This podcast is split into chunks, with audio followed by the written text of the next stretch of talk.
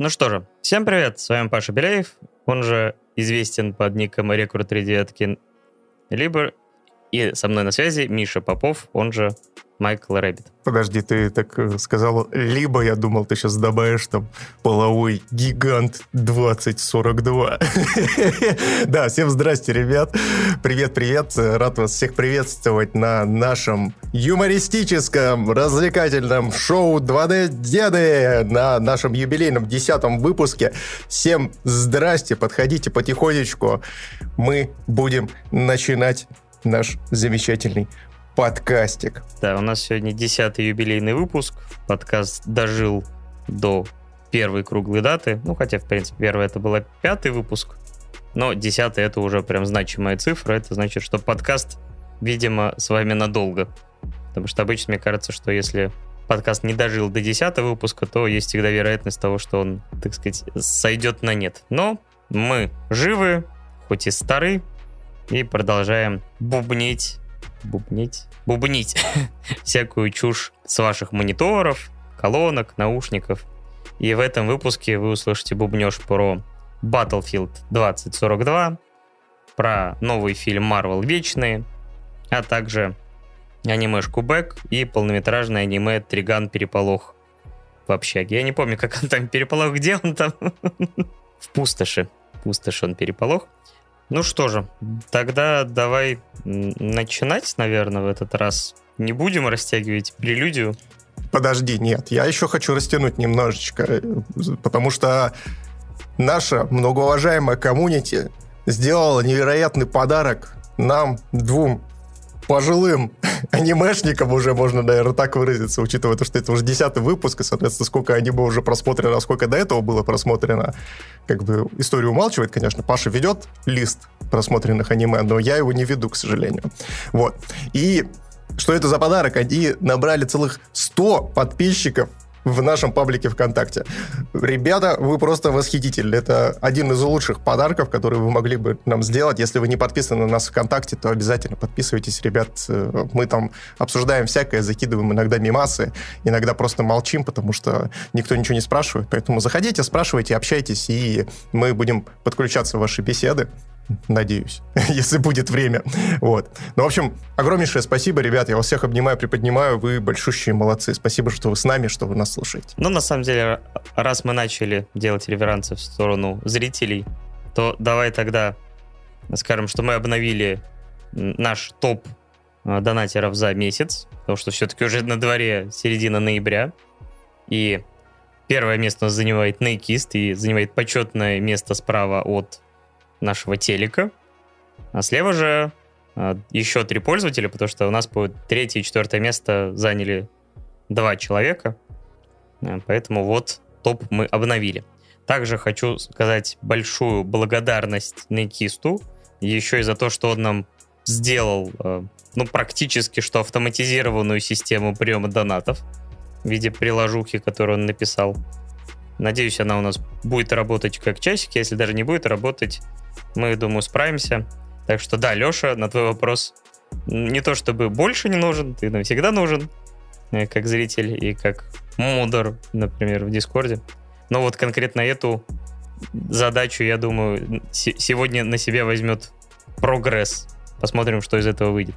Ну и финализируя, опять же, огромное спасибо всем донатившим, э, в принципе, все существование подкаста, потому что благодаря вам я обновил микрофон и там сопутствующее оборудование, поэтому мне больше нравится, как сейчас звучит звук, например, на последнем подкасте, который 9,5 я записывал уже с новым микрофоном, и вроде вышло неплохо. И вот сейчас я тоже пишу. Он, конечно, будет больше для подкастов, потому что его не так удобно использовать, как э, Yeti для стрима и всего прочего, но звучит он отлично, поэтому огромное спасибо. Ну и плюс у меня где-то недели полторы назад сломался монитор резко. Похоже, сгорела матрица еще что-то. Все, теперь ищу, куда его теперь утилизировать правильно. И мне вот э, спешно пришлось покупать новый, и благо у нас с Мишей... Это все виноваты сестры Вачовски. Они сожгли твою матрицу. Да, не ту таблетку принял дед. И поплыл монитор. Так что еще одно большущее спасибо всем зрителям, поддерживающим наш подкаст. Вот, поэтому огромнейшее вам спасибо, ребят, всем, кто участвует, всем, кто нас поддерживает, всем, кто нас смотрит. Мы вас всех меньше, чем три, вы просто лучшие ребят. Ну что же, давай тогда переходить к первой теме. Да, я предлагаю вот с этой приятной ноты перейти, возможно, не в самую приятную ноту, но это мы с тобой обсудим. Это Battlefield 2042. Наконец-то состоялся релиз этой замечательной игры. Точнее, он предрелиз. Релиз будет у нас какого? 19 да, числа, по-моему? Да, на релиз следующую пятницу. Но за неделю до уже открыли предварительный доступ для людей, у которых есть жирные издания за много-много денег, либо же дорогая подписка. Но также был, была возможность у тех, кто не хочет много денег тратить, а все-таки игру пощупать перед покупкой. Они могли за 300 рублей купить обычное издание EA Play, этой самой подписки, и получить 10 часов, что, в принципе, мне кажется, для многих вполне себе достаточно, чтобы сформировать какое-то мнение об игре. Да, таких, например, как я. У меня вообще тут, блин, целая история. Я Паша уже жаловался на эту тему, но, пожалуй, теперь и в самом подкасте. В общем, как Rockstar развели меня на бабки. cool story Bob. А причем если Rockstar, расскажешь мне сейчас? Да, да. Это Rockstar совместно с Microsoft. Они сговорились, короче, и почти целую тысячу рублей у меня, между прочим, украли.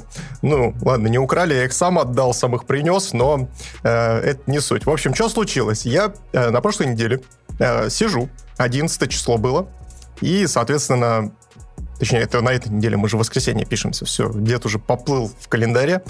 Я календарь, я календарь, я календарь, вот это все.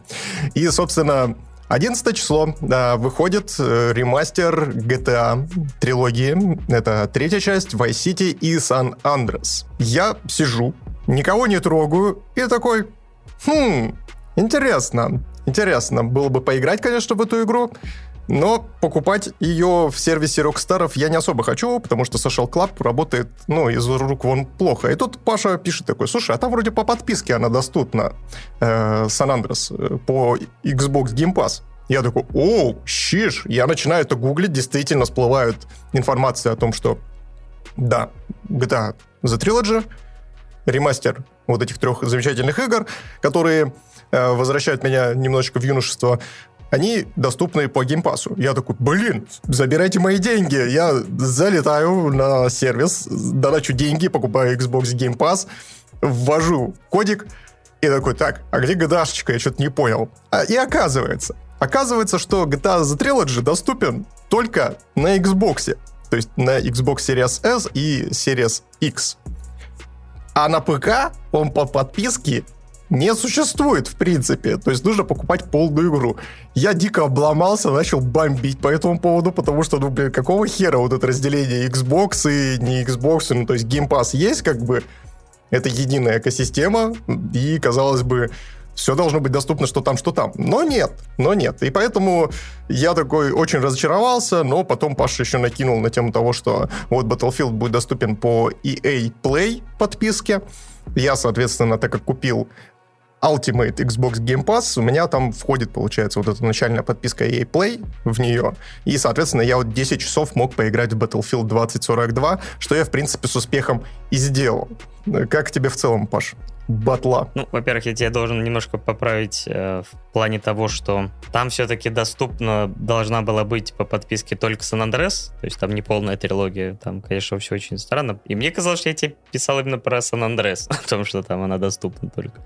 Потому что, ну, вот так хитро у них все сделано. Но, честно говоря, Сан... Там знаешь, какая тема была? То есть я вот э, вчитывался несколько раз в статьи, которые были опубликованы в разных изданиях, там, Stop Game, различные другие сайты.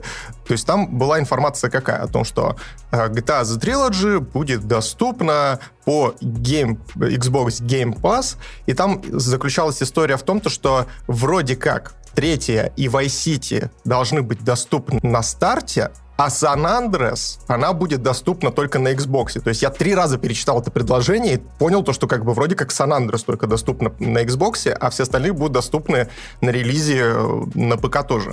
Я поэтому, собственно, и бугурчу потихонечку. Так, ну, возможно. Так, теперь... Ну, мы опять же, мы опять же не исключаем того, что у меня деменция, как бы, я просто не умею читать. Это все дело такое. Потому что в те времена образование, к сожалению, до моей деревни не дошло. Я закончил только первые два класса. Ладно, давай это про батлу. Во-первых, хочу зайти издалека. У меня с батлой довольно длительные взаимоотношения. Я еще играл, причем не знаю, на кой хрен я играл и как я вообще пытался играть в 1942, когда она вышла, при том, что мне в тот момент, на момент выхода, не было интернета, не было никакой локалки, и в компьютерные клубы я не ходил, потому что ближайший был кинотеатр в трех-четырех. Но э, диск с игрой ко мне попал, я его включил, я точно прекрасно помню эту карту с авианосцами, на которых ты на самолетиках летишь до острова и что-то там пытаешься сделать. Ну или плывешь. Это вот единственное воспоминание про 42-й Battlefield у меня остался. Потом я пропустил, кажется, достаточно большую часть Battlefield. И на самом деле самое длительное время игры у меня было, наверное, в первый Bad Company, который был эксклюзивом консолей. Я на Xbox это 360 играл. И несмотря на то, что у меня на 360 не было как бы особо круга друзей, и в основном я играл, даже если в мультиплеер, то в одного, либо же в локальный кооператив, ну, то есть кооператив или мультиплеер там с двумя геймпадами на одном телеке и на одной консоли. И вот в Bad Company я очень много провел времени, мне очень нравилась разрушаемость, мне даже понравился сюжет, хотя, само собой, DICE никогда особо не умели делать синглплеерные кампании, и компания первого Bad Company составляла, по сути, тоже энное количество карт, которые потом участвовали в мультиплеере, где у тебя были задачи схожие с мультиплеером. Но были довольно клевые персонажи, которые мне полюбились, и даже некоторых моментах я реально орал, потому что я помню, как этот непутевый отряд стоит на холме, на этой базе есть золото, они просто типа в четвером стоят, потом говорят про золото, и ты повора... камера поворачивается, а четвертый уже бежит по склону с криками «золото, золото» или что-то в этом духе. В общем, я полюбил тогда эту часть, и, в принципе, начал присматриваться и к следующим проектам, поэтому я играл в четвертый, я играл в третий, Хотя мультиплеер там меня не так затягивал, потому что он ближе был к там, более классическим мультиплеерам, потому что мне очень нравился режим Rush в Bad Company гораздо больше, чем Conquest, собственно говоря, самый стандартный и самый знаковый режим для Battlefield. Мне очень нравился также первый Battlefield. Мы с друзьями провели огромное количество времени, особенно в режиме операции, который был чертовски атмосферный, в принципе, развивал идеи того же самого Раша. Но при этом пятерку я полностью пропустил. Как-то вот на этапе уже информационного анонса игра уже потеряла огромное количество игроков, потому что все уже на этапе просто первого ролика сказали, чё, а, почему? И как-то игра так, мне кажется, и не смогла переубедить игроков. Там были такие классные ответы. Если вам не нравится, не играйте. Ну, собственно говоря, многие решили это призыв к действию, совершить и не играли. Поэтому пятерка как-то прошла незамеченно для вот всего моего окружения. Мы немножко там поиграли, когда это по e-play, собственно говоря, дешевому начали раздавать, или там бесплатно по плюсу. Но она нас не утянула, как первая. И на этапе анонса 42-й, 1042 ветераны такие, о, они прям, кажется, пытаются сделать что-то для нас, потому что они трейлере делали такие уколы ностальгии людям, все эти базуки из самолетов, все эти обвешанные C4 баги и всякие прочие квадр- квадрики. Я же, то есть, понял, что это действительно шаг в сторону, опять же, четверки, тройки. Конечно, тоже клевые игры, но вот, опять же, я любил вот более камерные, такие консольные. Но все равно с интересом смотрел, потому что трейлер был шикарный. И поэтому я все-таки решил делать предзаказ. И когда узнал про вот этот предварительный доступ, я решил взять на компе подписку на кос- за косарь. И, собственно говоря, так как у меня было этот... После командировки я нормально по-человечески работать не мог. Я увидел, что мой друг с самого утра играет, и мы где-то с часов трех, наверное, засели в батлу, и я провел в ней за весь вечер или за тот день, по-моему, часов семь. И еще плюс часа полтора-два, собственно говоря, было тупо ожидание, потому что, как ты заметил, да, в какой-то момент сервера просто решили аннигилироваться и никого не пускать. И эти там 6-7 часов я провел замечательно, потому что все работало хорошо. Я получал огромное количество удовольствия. мы играли в разные режимы.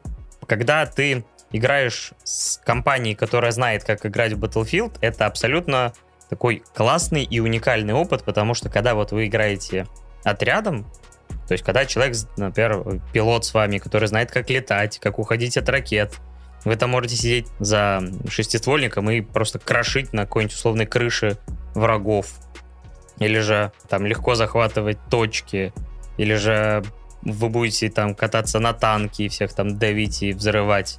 Короче, вот если у вас хороший сквад, который знает, что делать, эта игра просто бомбическая. У вас летят фраги, опыт, все вообще замечательно. При этом я, когда пытался играть вчера вечером вот в одного, что-то никого я вчера не нашел, не вытащил.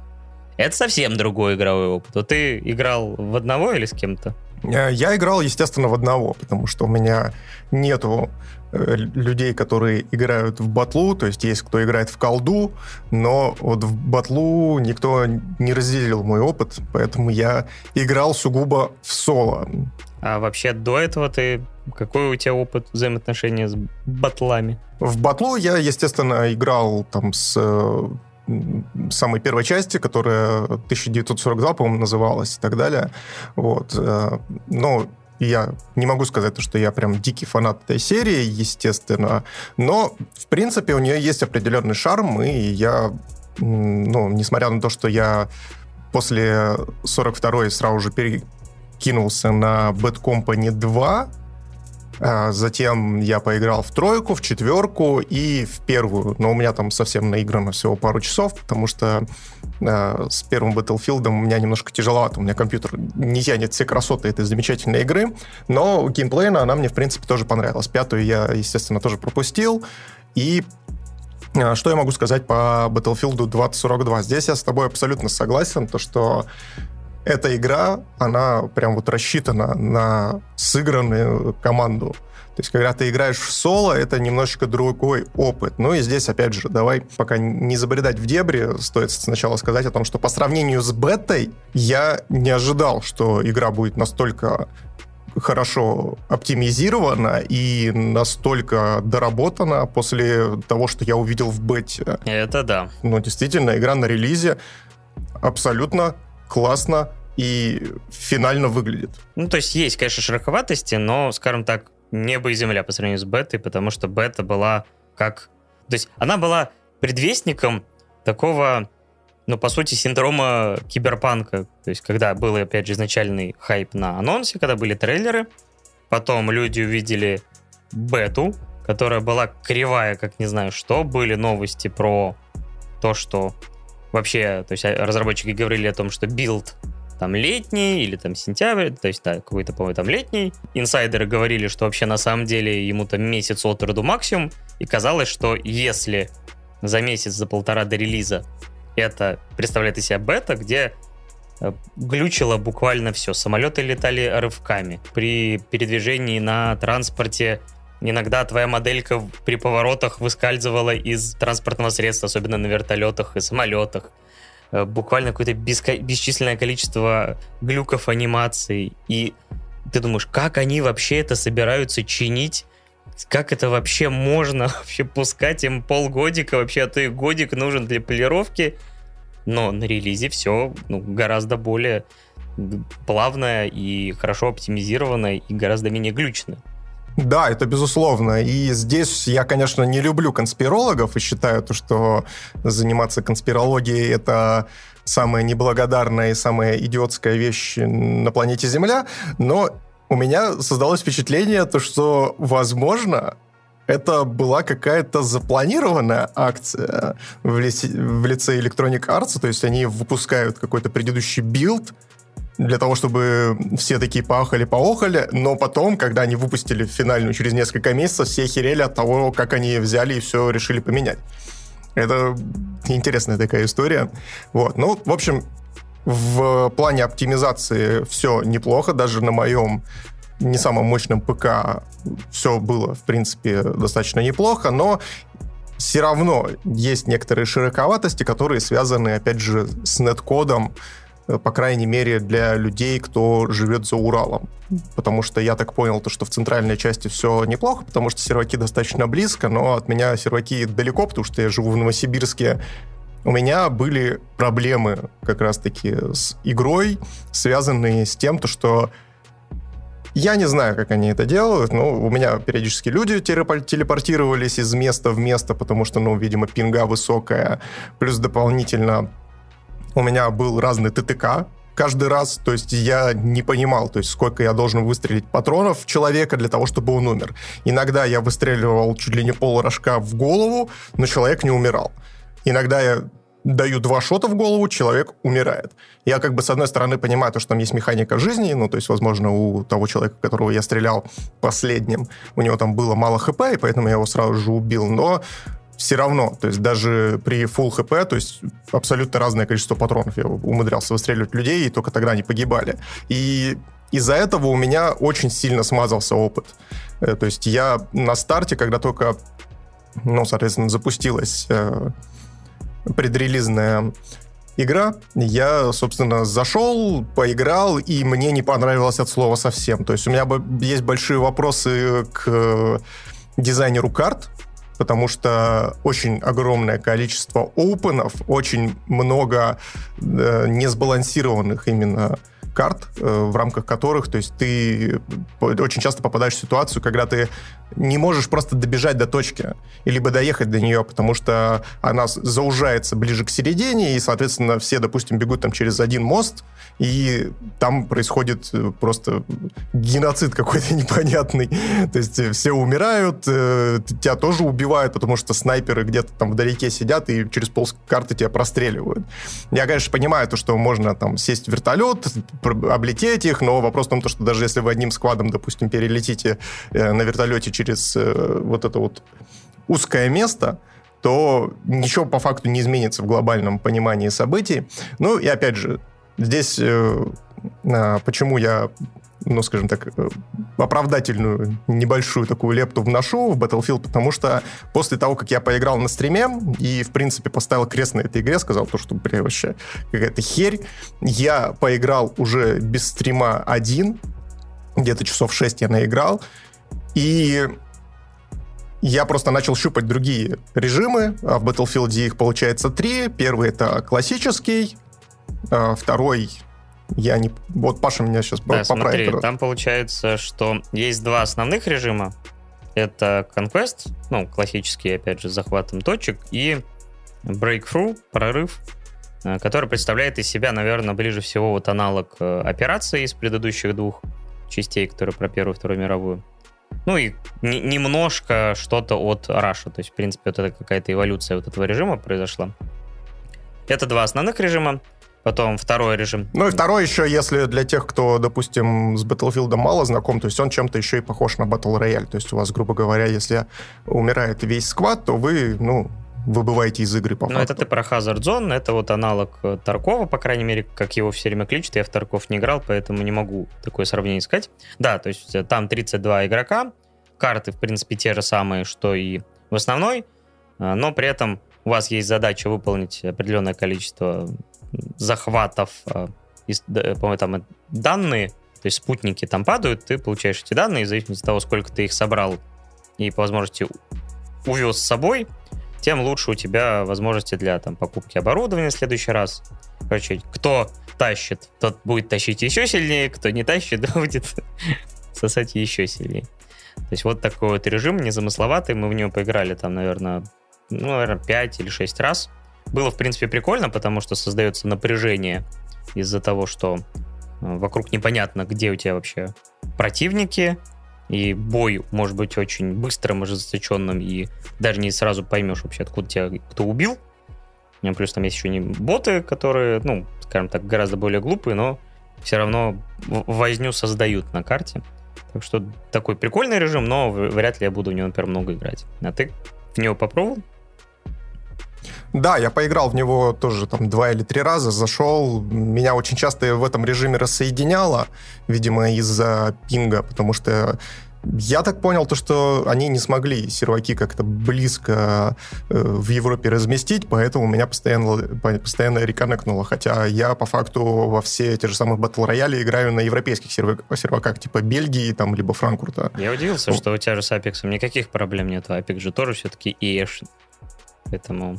Да, я тоже очень сильно этому удивился и очень сильно из-за этого бомбил. Вот.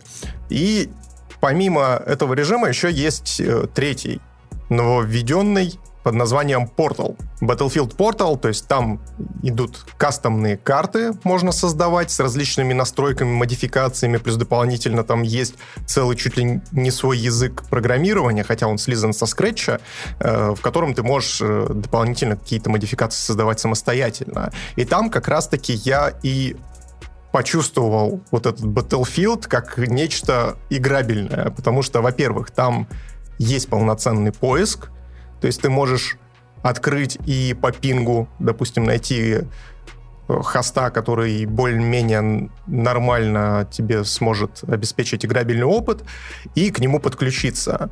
И вот когда, ну, то есть пинг там в любом случае был за сотку, но я уже к этому, в принципе, по Apex привык, поэтому этот режим для меня спас игру.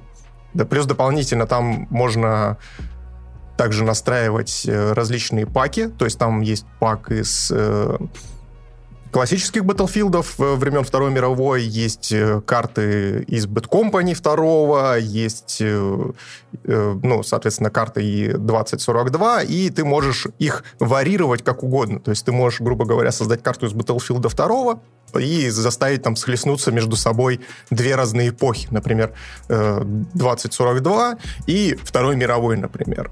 В рамках баланса у меня, конечно, возникли некоторые вопросики.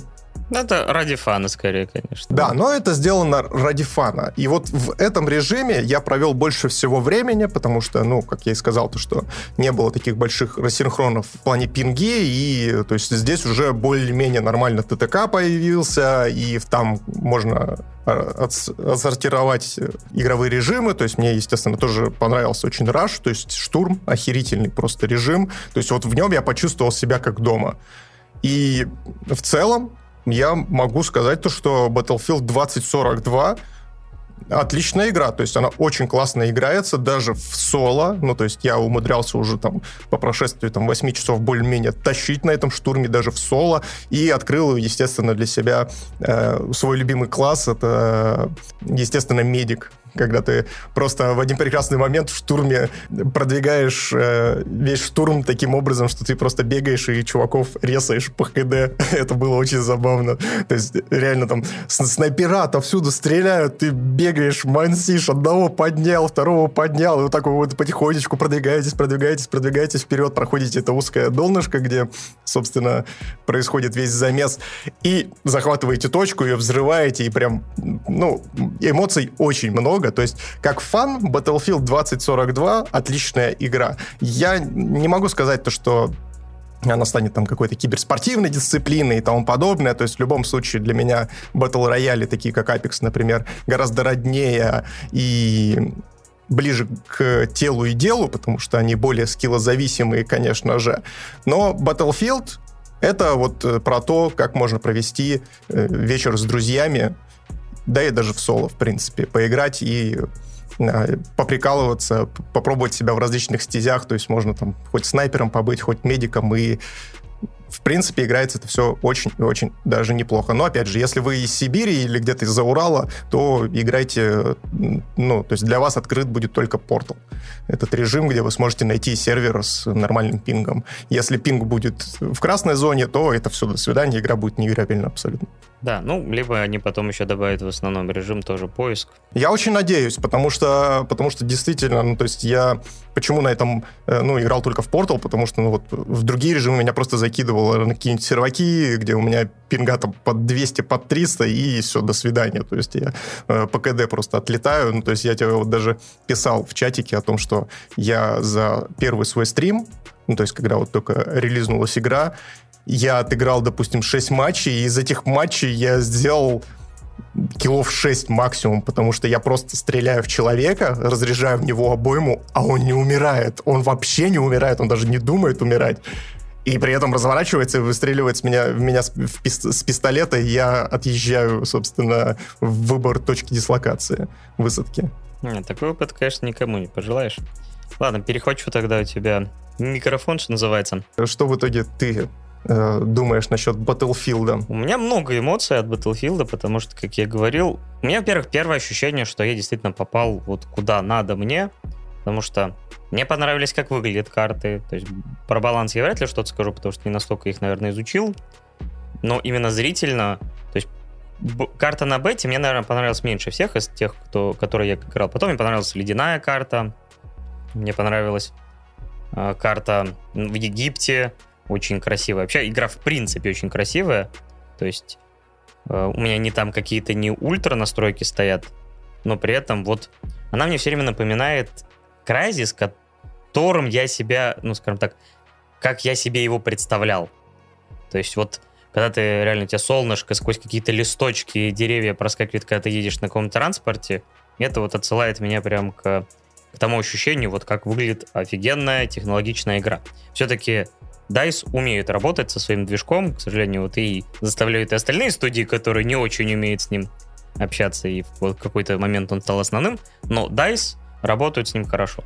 Разрушаемость, правда, мне кажется, от игры к игре скорее уменьшается, нежели увеличивается, хотя вот даже хотя бы в первой батле было немало разрушаемых элементов, но, допустим, в Russia Battlefield, э, Battlefield Bad Company 2 разрушаемость очень неплохая. Вот, то есть, то есть... где, допустим, э, если ты играешь в штурм, и у тебя одна из точек находится в небольшом таком домике... То домику мало чего останется.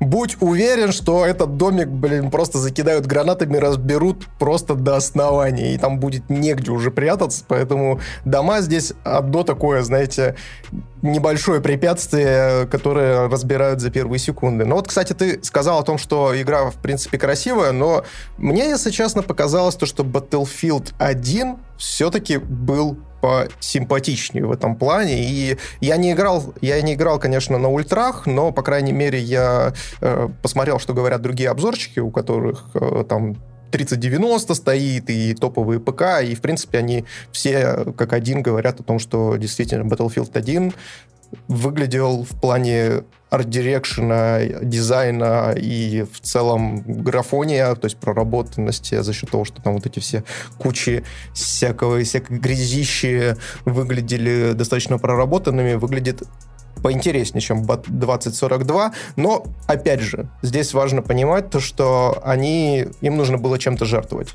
Чем-то жертвовать в угоду оптимизации, потому что они увеличили количество игроков на карте, и, естественно, там просто происходит настоящая война. Я думаю, Паша об этом тоже расскажет. Да, а, и, наверное, самый приятный опыт у меня был за вот этот первый день. Это именно когда мы наконец-то попали в режим прорыв который, как я искал, напоминает мне мои любимые операции в Battlefield 1, где есть, например, там 2-3 точки на фронте. И в эти 2-3 точки, а, как зерги, рашат э, противники. Если раньше это было, грубо говоря, 32 человека на той стороне, то в этот раз на тебя прут 64 рыла на вертолетах. Там еще вот первый раз, когда мы играли, это была тоже очень мне понравившаяся карта в Дохе, по-моему. А, где вот небоскребы, песок, и у тебя начинается атака противника, у них зависают уже вертолеты, потому что они там чуть ли не, не, не с них а, десантируются, и на тебя вот там три или четыре вертолета, еще два больших начинают лететь, и вот ощущение, что сейчас что-то будет, и спустя некоторое время взрывы, какие-то бесконечные крики, потому что батла очень хорошо умеет создавать вот эту атмосферу ужаса войны.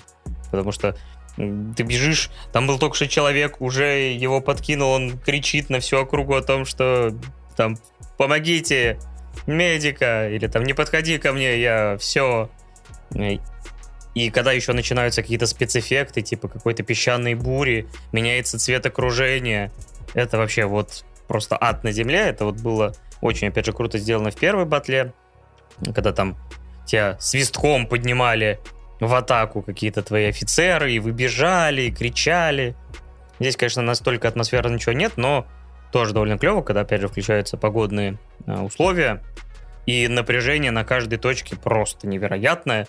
Опять же, летят ракеты, стреляют танки, с вертолеты сверху буквально нальют бесконечное количество свинца. И какая же радость, когда ты задолбавший тебя кондор, который вот мой друг называет коровой, сбиваешь ракетницей, которая не самонаводящаяся, а прямой наводкой, то есть ты так считываешь ее траекторию, и там минус 4 делаешь. Ну, это вот ради, того, ради этого люди играют в Battlefield. Кто-то, опять же, засядет там э, сбоку с кемпой, кто-то еще что-то. В общем, ощущения максимально разнообразные, очень яркие, и вот этот режим мне, конечно, очень понравился, но, к сожалению, в него было тяжело попасть. А, да и, в принципе, да, вот там в какой-то момент вообще все сервера вообще легли в первый день. И а это, ребята, предварительный доступ. То есть туда не могли попасть люди, которые просто приобрели базовое издание. Что там будет через неделю на старте, я понятия не имею. Либо они это сделали так, чтобы понять, какой у них наплыв будет, предположить. Но мне кажется, что... Я понимаю, что сейчас ни одна компания не делает достаточное количество серверов на пик, потому что это невыгодно. Но, блин, это сейчас был не старт. Это была версия для тех, кто купил Ultimate, и это говорит о том, что спрос на игру довольно-таки большой даже, похоже, больше, чем они рассчитывали, потому что иначе, ну, я просто не могу понять. Вряд ли они сделали там, условно, там, в кавычках, три сервера, и все, и трахайтесь с этим как угодно. Плюс, э, упомянутый тобой портал, это, конечно, ностальгия, потому что мы зашли, когда, ну, было тяжело в какие-то режимы зайти, мы пошли по всем. Э, карта э, песочная, где огромные расстояния, вот это 1942. Красота! Только шу, этого червя огромного из песка не хватает. Ты там бежишь буквально полчаса в одну сторону, пока ты доехал даже на машине до одной точки, другую уже захватили. Потому что, ну, там эти 32 или 64 человека, они просто как э, песчинки в пустыне. Настолько ты незначительным себя ощущаешь, а потом попадаешь на карту вот Russia с Battlefield 2, отвечает Bad Company 2, и там вот, да, это вот максимально мой геймплей, я прям обожал Rush в первом-втором Bad Company, и, конечно, мы очень хорошо и классно провели там время с друзьями. И вот пробежавшись по всему этому, ощущается, что игра впитала себя вот формулу Battlefield. Я не думаю, что она лучшая из всех, опять же, частей. Я считаю, что ей есть куда развиваться, ей есть какие фишки взять из старых, есть спорные решения про специалистов, которые многим не нравятся. Многим не нравится то, что Опять же, специалисты одни и те же на обоих сторонах. В бете многие жалуются, что им тяжело определять вообще враг и друг. В основной версии, видимо, они то ли значки как-то сделали более понятным, поэтому мне практически не возникает сложностей. Да, я бы предпочел, чтобы все-таки скины были разные у, у двух сторон, но вот, к сожалению, кто-то пролоббировал такую историю с тем, что и там Борис, и тут Борис, и тут это, и тут то. Все как бы вроде воюют две стороны, две конкретные стороны но да, все равно примерно это какая-то армия наемников, клонов получается, но это не самая большая проблема. Опять же, те люди, которые, наверное, играют в Battlefield много и давно, они уже по полочкам все разложили, почему они хотят играть, почему они не хотят играть. Но вот мне, как человеку такого любительского уровня, и у которого к батле теплые чувства, я получил массу удовольствия, я хочу в нее продолжать. Надеюсь, что да, меня друзья поддержат, и мы с тобой еще как-нибудь поиграем на стриме, не на стриме. То есть вот как именно там, условно, в пятницу вечером собраться с друзьями поиграть, это действительно отличное развлечение, если вы любитель формулы Battlefield. А, то есть, возможно, если вы никогда не играли в нее, черт его знает, но перед вами спектр, опять же, режимов, э, карт, так что вы, может быть, вам понравится Hazard зона, возможно, классические режимы, классические карты.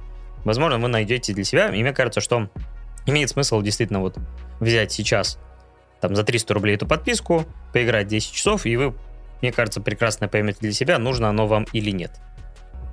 Вот ты после вот этого прохождения, ты будешь ее брать там потом по скидке или там подписке, может быть, премиальный Wii?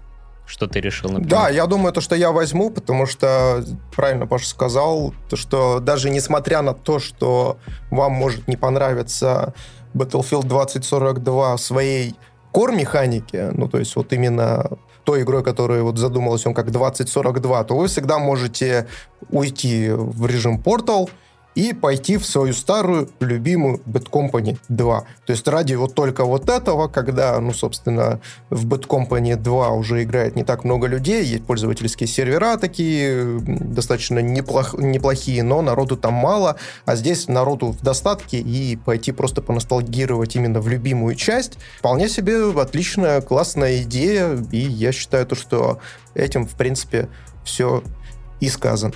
Да, тем более, что у меня есть вот стойкое убеждение, что если вот сейчас на старте так все хорошо с народом, если народ не разбежится по тем или иным причинам, то у игры огромное и довольно светлое будущее по развитию. То есть они, конечно, сказали, что в этом году крупных обновлений не будет. Я понимаю, что им нужно будет, наверное, чинить эту игру еще в течение полугода по-хорошему. Но в портал будут, скорее всего, добавляться другие карты из других частей. Я хочу от первой батлы получить какие-то карты.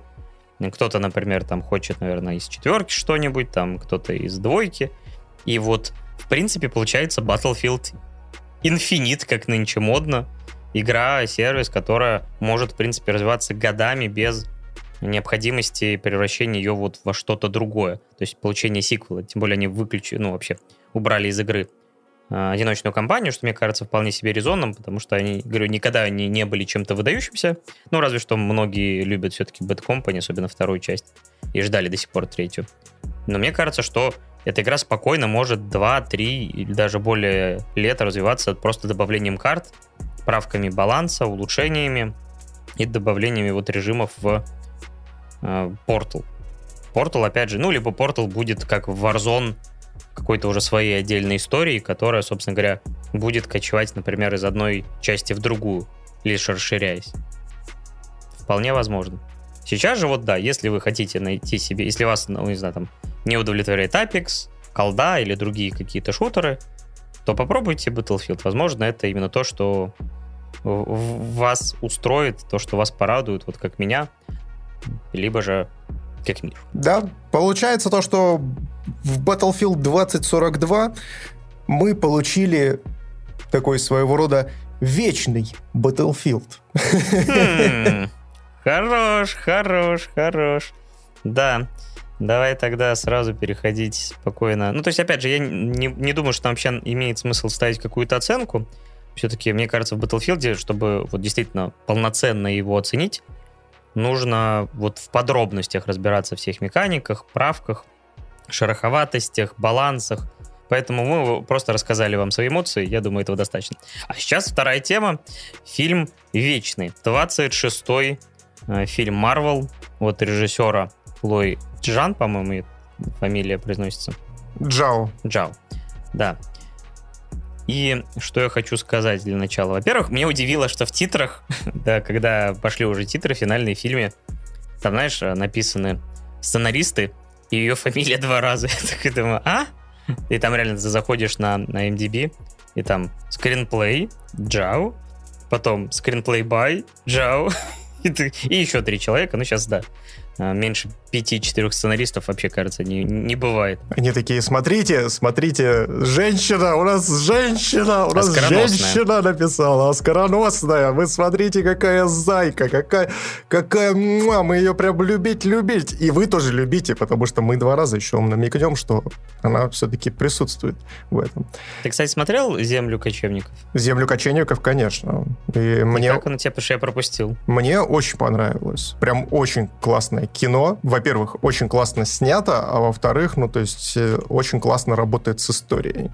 Поэтому, если вдруг вы не смотрели «Землю кочевников», то обязательно посмотрите. То есть это один из лучших фильмов 2020 года, и не зря он там был, по-моему, э, он победил в Оскаре 21-го как лучший фильм, и э, непосредственно Хлоя Джао получила лучшего режиссера за это кино. Ну, кстати, надо будет все-таки глянуть. «Землю кочевников» очень часто сравнивают, естественно, с тремя билбордами, но я считаю то, что... Потому что там Макдорманд, вот почему, мне кажется, это единственная причина. Да, но я могу сказать то, что напрямую сталкивать эти два произведения бессмысленно, и как бы это спор ради спора, но что то, что то кино очень достойное. Поэтому моя рекомендация, если вдруг вы хотите посмотреть классное кино без супергероев, а именно такое повседневное, то посмотрите «Землю кочевников», оно классное. Да, и вот э, Хлоя после этого, ну, не знаю, как, в каком порядке она это снимала, потому что иногда бывает так, что какие-то блокбастеры проходят долгий путь до релиза, и за это время человек может успеть еще там два инди-хита сделать. Но здесь еще важно понимать то, что с 2020 года у нас жесткая пандемия, поэтому, естественно, все проекты друг на друга начинают наслаиваться, и уже непонятно, что раньше было снято, что позже и так далее. Да. Ну и о чем же вечны? Значит, наверное, можно с какой-то натяжкой, натяжкой сказать, что главный герой у нас Серси, но в целом это группа вечных, которых вот я прочитал вообще в изначальном сценарии было 12, подсократили немножко, но все равно осталось дофига. И эти самые вечные, это максимально разношерстная компания. Кто-то из них, опять же, выглядит как там 15-летняя девочка, кто-то э, женщина в возрасте, как Сальма Хайек, приятно выглядящая, или, например, как Анджелина Джоли, кстати, я все никак не могу найти ее на том постере, который ты мне скинул. Как же без Джолита они так сделали? Она вообще, кстати, украшение этого фильма во многом. Ну, хотя, в принципе, мне кажется, актеры там подобраны весьма и весьма симпатичные и разнообразные по всем критериям. И что же они делают? Эти существа э, из далекого-далекого космоса, созданные божеством, которого зовут Аяш, по-моему. В общем, есть огромное божество, которое называется Селестиал. А, в вселенной Марвел вообще много всяких этих Селестиалов. То есть они существа, которые создают э, вселенные, солнце зажигают. И, например, в Стражах Галактики одна из... Ну, вообще, и летает огромная отрезанная голова такого божества, в которой происходит событие, и там добывают его мозг, например. И вот это вот существо, она создала вечных, чтобы противостоять э, таким существам, которые называются девианты.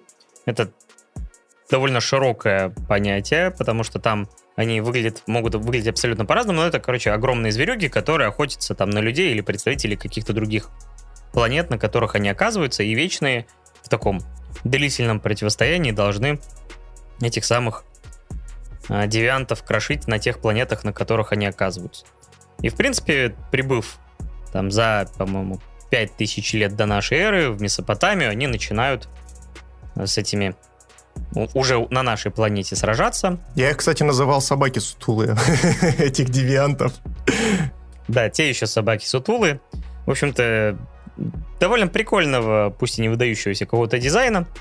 И наши э, главные герои которые, честно говоря, мне чертовски напоминали Лигу Справедливости какую-то, сделанную на каком-то заводе с другим названием. Знаешь, как в 90-е мы ну, там не Спайдермена, а там Спудермена покупали всякие фигурки, то есть там какие-то абибасы.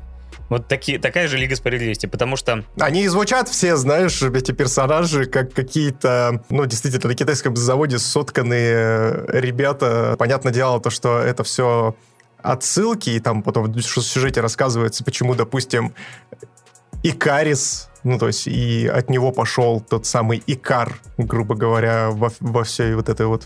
Да, они плотно переплетены, в принципе, как во многом и, например, э, та же самая Лига Справедливости черпала вдохновение в древних мифах, так и здесь, потому что один персонаж это Гильгамеш, э, другой персонаж это Фена, или точнее Фина, по-моему, которая да, играет... Фина, ну типа у нас будет не Афина, у нас будет Фина. это как бы... Но они прямым текстом все равно говорят о том, что Афина, по сути, это она, просто там... Да, просто в честь нее назвали, да, то есть когда просто передавалось из уст в уста э, фольклор весь, то, естественно, потом ее немножечко переиначили и стали называть Афина, типа.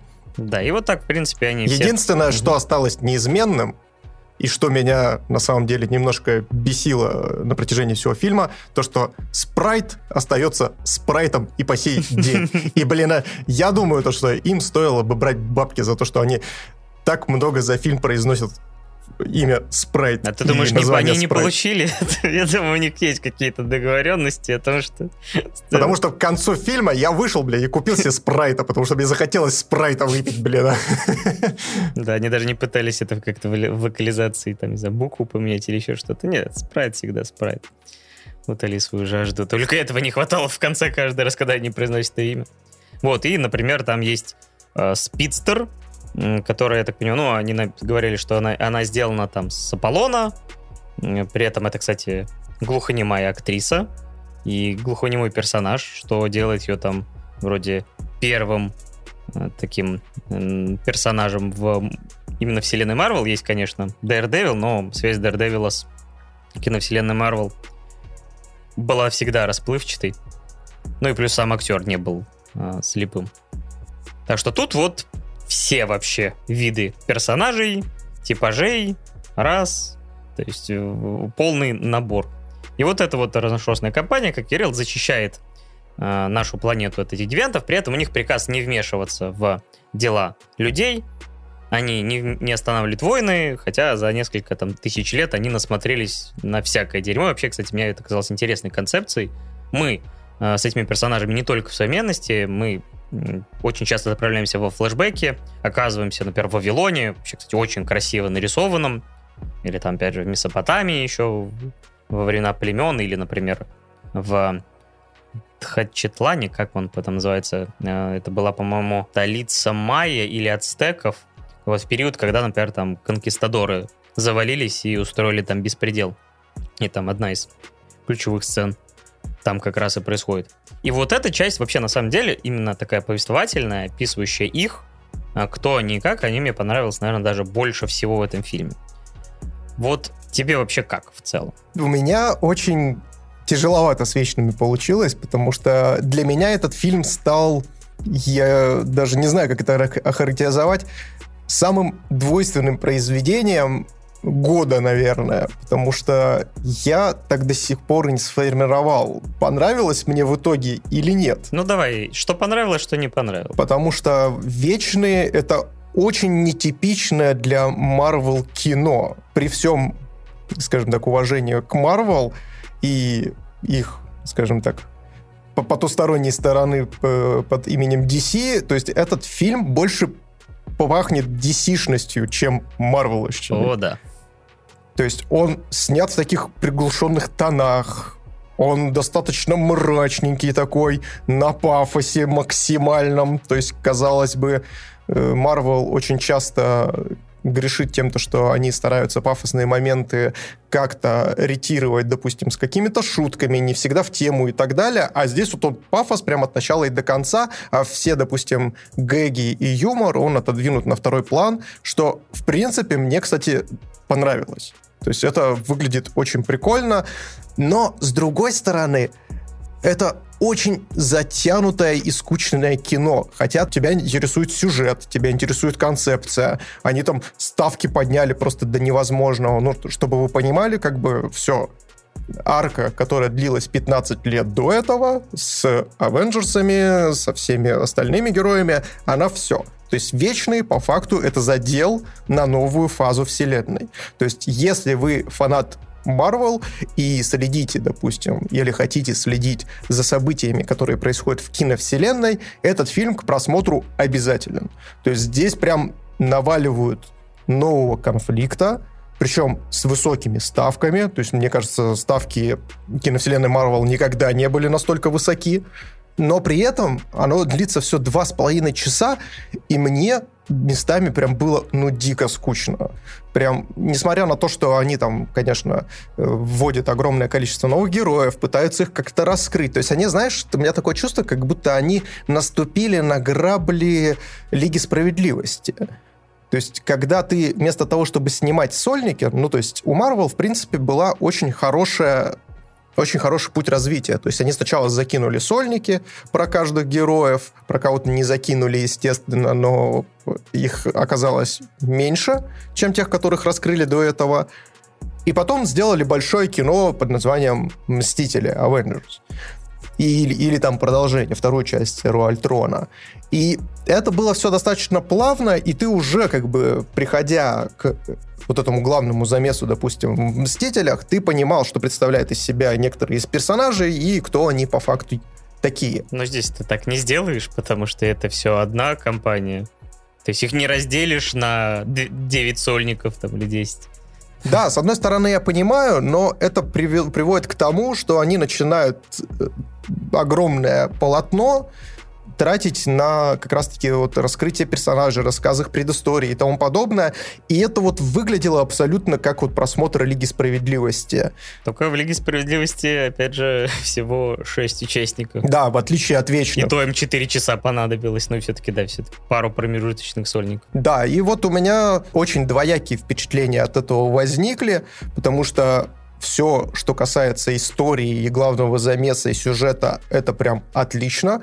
Операторская работа чудесная. Мне очень понравился каст актеров. Актеры все отличнейшие. Господи, какая здесь шикарная Джоли. То есть ради Джоли стоит сходить на это кино, потому что, ну, это вот идеальное попадание. То есть, ну, давайте будем честны, Анджелина Джоли очень сделала большой перерыв в своей карьере. И ну, то есть я помню ее вот еще молодой, когда она там в Ларри Крофт снималась, и в предыдущих своих фильмах она была такая, знаете, оторва рок-н-ролльщица такая, прям э, была в ней искра вот это вот э, бунтаризма и так далее. И со временем, то есть когда она начала появляться, в, ну, естественно, в кино она не появлялась абсолютно, но появлялась в инфопространстве, и я на нее смотрел, и я вот, знаешь, действительно начал ловить себя на мысли, то, что она начала превращаться вообще в какую-то неземную нимфу, короче. То есть она выглядит очень такая, знаешь, ну, то есть она постоянно, когда появляется на ковровой дорожке, она холодная, неприступная, но при этом настолько от нее веет вот этим обаянием, харизмой и ее красотой, будем честны, что это завораживает. И здесь вот абсолютно точное попадание в Фину, то есть каждый раз, когда она фигурирует в кадре, ты на нее смотришь, и она выглядит как будто бы она постоянно, на самом деле она является вечным, она является финой, и просто вот сейчас ее просто разоблачили, и это камин ее. она в кадре выглядит максимально неземной какой-то. Ну, она очень использовала это в Малефисенте, то есть в первой части она именно такой образ и создавала, холодный, но при этом как она отыгрывала какими-то микроэмоциями, какими-то взглядами, в принципе, здесь это тоже. Я Уверен, конечно, скорее всего, у нее энное количество, сказал, десятков всяких операций за то, что я не думаю, что... Я думал, ты, ты хотел сказать, у нее пара десятков детей. Ну, у нее, конечно, там пол десятка-то, по-моему, точно наберется. Не все, конечно, ее, но да. У нее тот еще детский сад дома. Хотя, мне кажется, к этому моменту кто-то из ее детей уже школу заканчивает. Настолько я, э, мы старый. А я все равно дорисовываю, что у нее там ребенок, всем детям, не знаю, по 3-4 года. Но года идут, а Анджелина Джоли все еще прекрасна. И в этой роли... Ей, кстати говоря, предлагали когда-то роль Чудо-женщины. И, в принципе, это персонаж Фина. Это Чудо-женщина, только в другом костюме. Она также залихватски размахивает там копьем, мечом, добивается щитом, который еще материализуется там из воздуха. Очень клевые боевые сцены с ней и вообще хореография, именно связанная с ее персонажем, очень-очень клевая. И у нее, кстати, одна из самых один из самых сильных моментов, в принципе, по отыгрышу, как эмоциональному, так и, в принципе, по актерской игре, как раз-таки принадлежит Анджелине Джоли.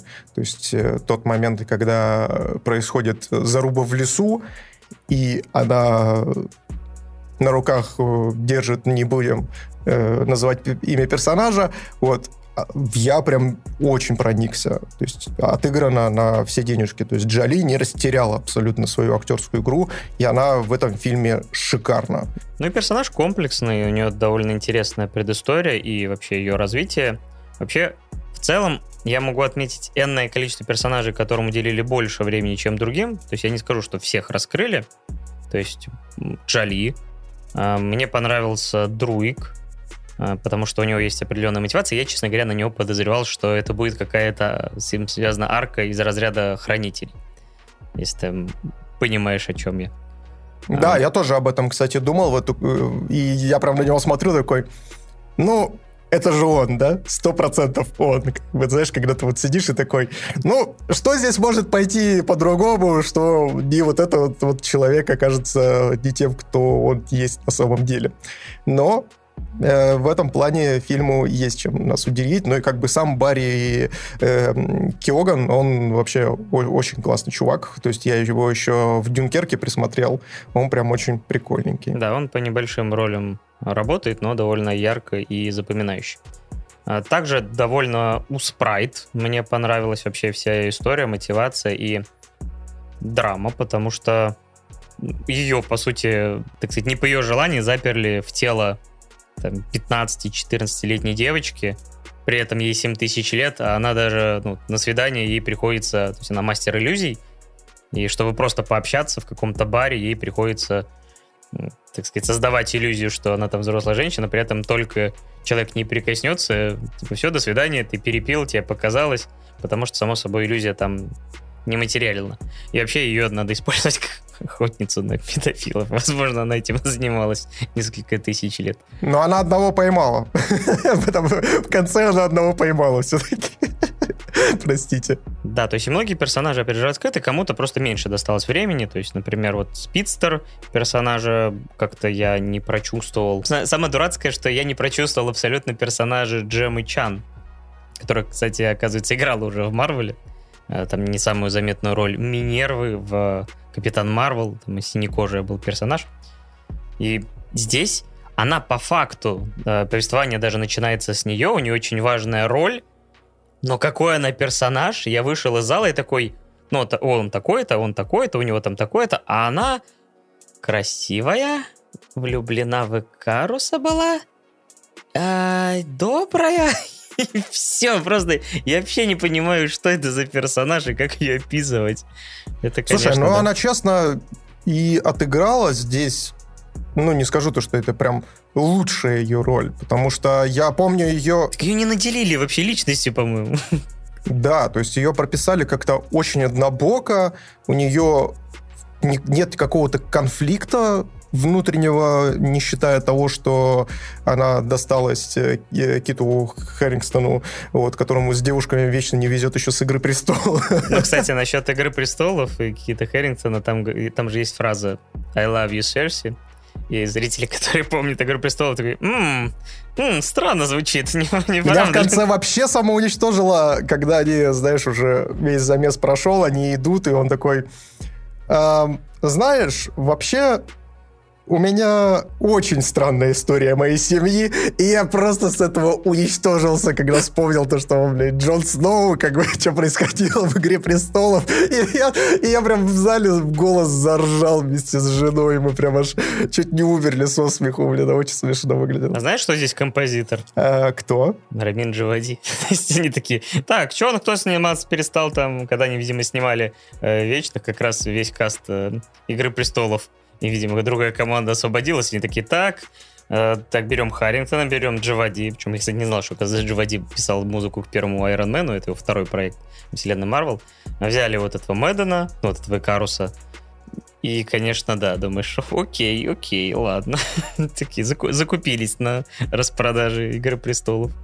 Да, ну так, в общем, возвращаясь э, к Джейми Чан, я помню ее по очень классному сериалу под названием «Люди», про как раз-таки, кто играл там в Detroit э, Become Human, может заинтересоваться как раз-таки этим сериалом. Она там играла главную роль, то есть андроида, которые тоже начали там приобретать некоторую своего рода самостоятельность. И там она очень классно себя проявила, то есть я был очень рад, когда ее утвердили на главную роль в «Вечных» и ждал вот от нее что-то подобного, но, видимо, сценарист не очень сильно постарался над ее раскрытием и прописанием, поэтому она здесь достаточно посредственная. Да. Давай, наверное, может быть, э, спойлер уйдем, потому что, честно говоря, немножко уже подмывает обсудить. Да, давай, давай. Да, э, в среднем, если опять же говорить, в целом фильм если вы любите вселенную Марвел и хотите знать, что в ней происходит, вы, скорее всего, посмотрите. Дома или в кинотеатре решайте сами. Фильм красивый, конечно, но вы сидите в кинотеатре почти 3 часа, потому что с учетом рекламных роликов это вот, по да, 2.45 он идет, он второй по длине вообще фильм Марвел после Мстители финал. Но одно дело финал, который все ждали, другое дело первый фильм. И, кстати, сейчас вот поймался я на мысли о том, что, блин, она, наверное, надо было им действительно разделять это на два фильма, и в первой половине э, встречались бы там, допустим, первая пятерка вечных, а в другом фильме вторая пятерка вечных. Тогда бы всех, наверное, бы успели раскрыть. Но план у них, видимо, другой. Да, но я могу сказать то, что Рекомендовать вечных, наверное, напрямую нет, но если вы действительно фанат Марвел и вам интересно узнать завязку новой арки в киновселенной, то это однозначно нужно идти и нужно смотреть. Но, опять же, если вы любите Анджелину Джоли и ждали ее возвращения, то бегите вообще даже не вздумая. Да. Кстати, я, ты вот в тот момент отбегал как раз, и я задал тебе вопрос и остался э, в пустоте. Как звали того божество, которое создало Вечных? Целестиал. Ну, Целестиал это их название. Я просто мне почему-то в голову вышло Аяш. Аяш это типа термин обычный японский школьник. Как его звали-то? Вот, не помнишь? Э, по-моему, Аяк. Аяк его звали. Не, вот был, была Аяк, это, собственно говоря, персонаж Сальмы Хайек. Я сначала я подумал, что ее зовут Маяк, потому что она тем более связь э, с этим Целестиалом поддерживала. Вот ее точно звали Аяка, вот как звали Целестиала этого. И причем, на самом деле, когда был трейлер, вот его показывают, и ты думаешь, ну, Галактус же. Ну, типа, только не хватает какого-то вот элемента, там, раскраски или еще что-то. И действительно, под, под, в конец, в конце, когда он появляется, ну, вот он выполняет ту функцию, которую вообще вроде как должен выполнять э, Галактус, но при этом он не зовется Галактусом. Вот это я, кстати, вообще ни хрена не понял. Ну, как бы очень странно. Да, то, то есть он произносит даже фразу, которую Галактус обычно произносит, э, когда отправляет серебряного серфера, допустим, на определенную планету. То есть, э, как, ну, давайте наверное, с предыстории начнем, то, что Галактус — это вообще ну, вот, один из э, целестиалов, который пожирает миры. То есть он остался, я так понимаю, по комиксам, ну вот здесь вот я опять же не берусь, потому что я не настолько глубок, глубоко знаком именно с, комикса, э, с комиксной вселенной, то есть он, по-моему, остался чуть ли не единственным целестиалом в своем виде, и, естественно, ему нужно было питаться. А питается он планетами. То есть он пожирает планеты и перед этим отправляет серебряного серфера для того, чтобы он подготовил планету к пожиранию и заодно посмотрел, кто там живет. И вот он всегда, когда отправлял, говорил такую фразу о том, что ты должен отправиться на эту планету для того, чтобы я вынес вердикт, достойно ли эта планета жить. Вот. И в конце «Вечных» тоже произносится эта фраза, только в исполнении уже вот этого Целестиала, и просто там еще берется ракурс, и у него получается шлем, как у Галактуса, знаешь, тоже вот с этими остриями приобретает вот такой вид. И я поэтому э, считал его прям по, как, полноценного, как полноценное введение Галактуса в киновселенную Марвел. Аришам его зовут. Аришам, все, да. Тут вообще все имена вот либо из какой-то мифологии, либо индуистской, либо древнегреческой. Кстати, слушай, я тут еще эту историю такую небольшую наброшу на тему как раз-таки персонажей и героев. Я ходил вместе с женой и ее подругой. Они, в принципе, любят э, фильмы Марвел, и мы все фильмы Марвел смотрим вот именно втроем ходим. И они сидели, смотрели, смотрели кино, и потом выходит из зала и задается такой вопрос, от которого я просто охерел. В общем, был персонаж Гильгамеша. Вот. А его играет, э, в общем, актер, который играл в «Поезд Пусан». Я забыл, правда, как его... Ма Дон Сок его зовут. Отличный актер, классно отыграл в «Поезде в Пусан». Поезд Это Пусан. американский дебют. Да, да, вот. И, соответственно, выходит и, звучит такой вопрос. Так, подождите, а если, собственно, в этом фильме убили помощника доктора Стрэнджа, то что будет с самим доктором Стрэнджем? Я такой, что, подождите? Они такие, ну, в лесу, в лесу убили э, Гильгамеша, ну, то есть это же актер, который играл помощника доктора Стрэнджа, и я просто самоуничтожился на этом моменте. Я такой, что? Я, конечно, подозревал, говорю, что вы расисты, но не настолько же. Это была такая Ну, потеха. тут проблемка в том, что у них очень похожий типаж. То есть это, само собой, два разных человека, но типажи, именно вот э, какой-то э, тип внешности у них очень схожий. Тут ничего не скажешь, поэтому я понимаю, что некоторые, но это прям про... Ну, можешь вручать э, это, белые колпаки типа, товарищам, которые путают. Ну, блин, это, это возможно, да, так на, напутать. Максимально осуждаем на всякий случай, но, но, продолжаем. Мне, кстати, знаешь, еще что вспомнилось?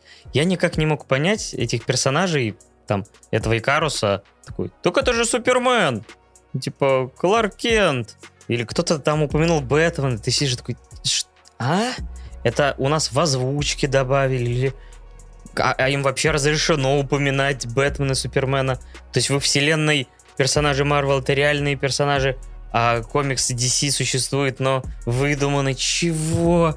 Нет, там в оригинале, кстати, тоже. Я потом пришел домой и посмотрел в экранке в оригинале. Меня тоже этот вопрос немножечко коребил. В оригинале тоже была, ну, был вот этот диалог между сыном одного из вечных и вот и, Икарусом, и, Икарусом, Икарусом, Икаром, вот, на тему того, что типа, блин, так это же Супермен. Нет, я не ношу плащи. А, то есть получается, что Цоя убил Супермен? На, да, на самом деле, да, вечные убили Цоя.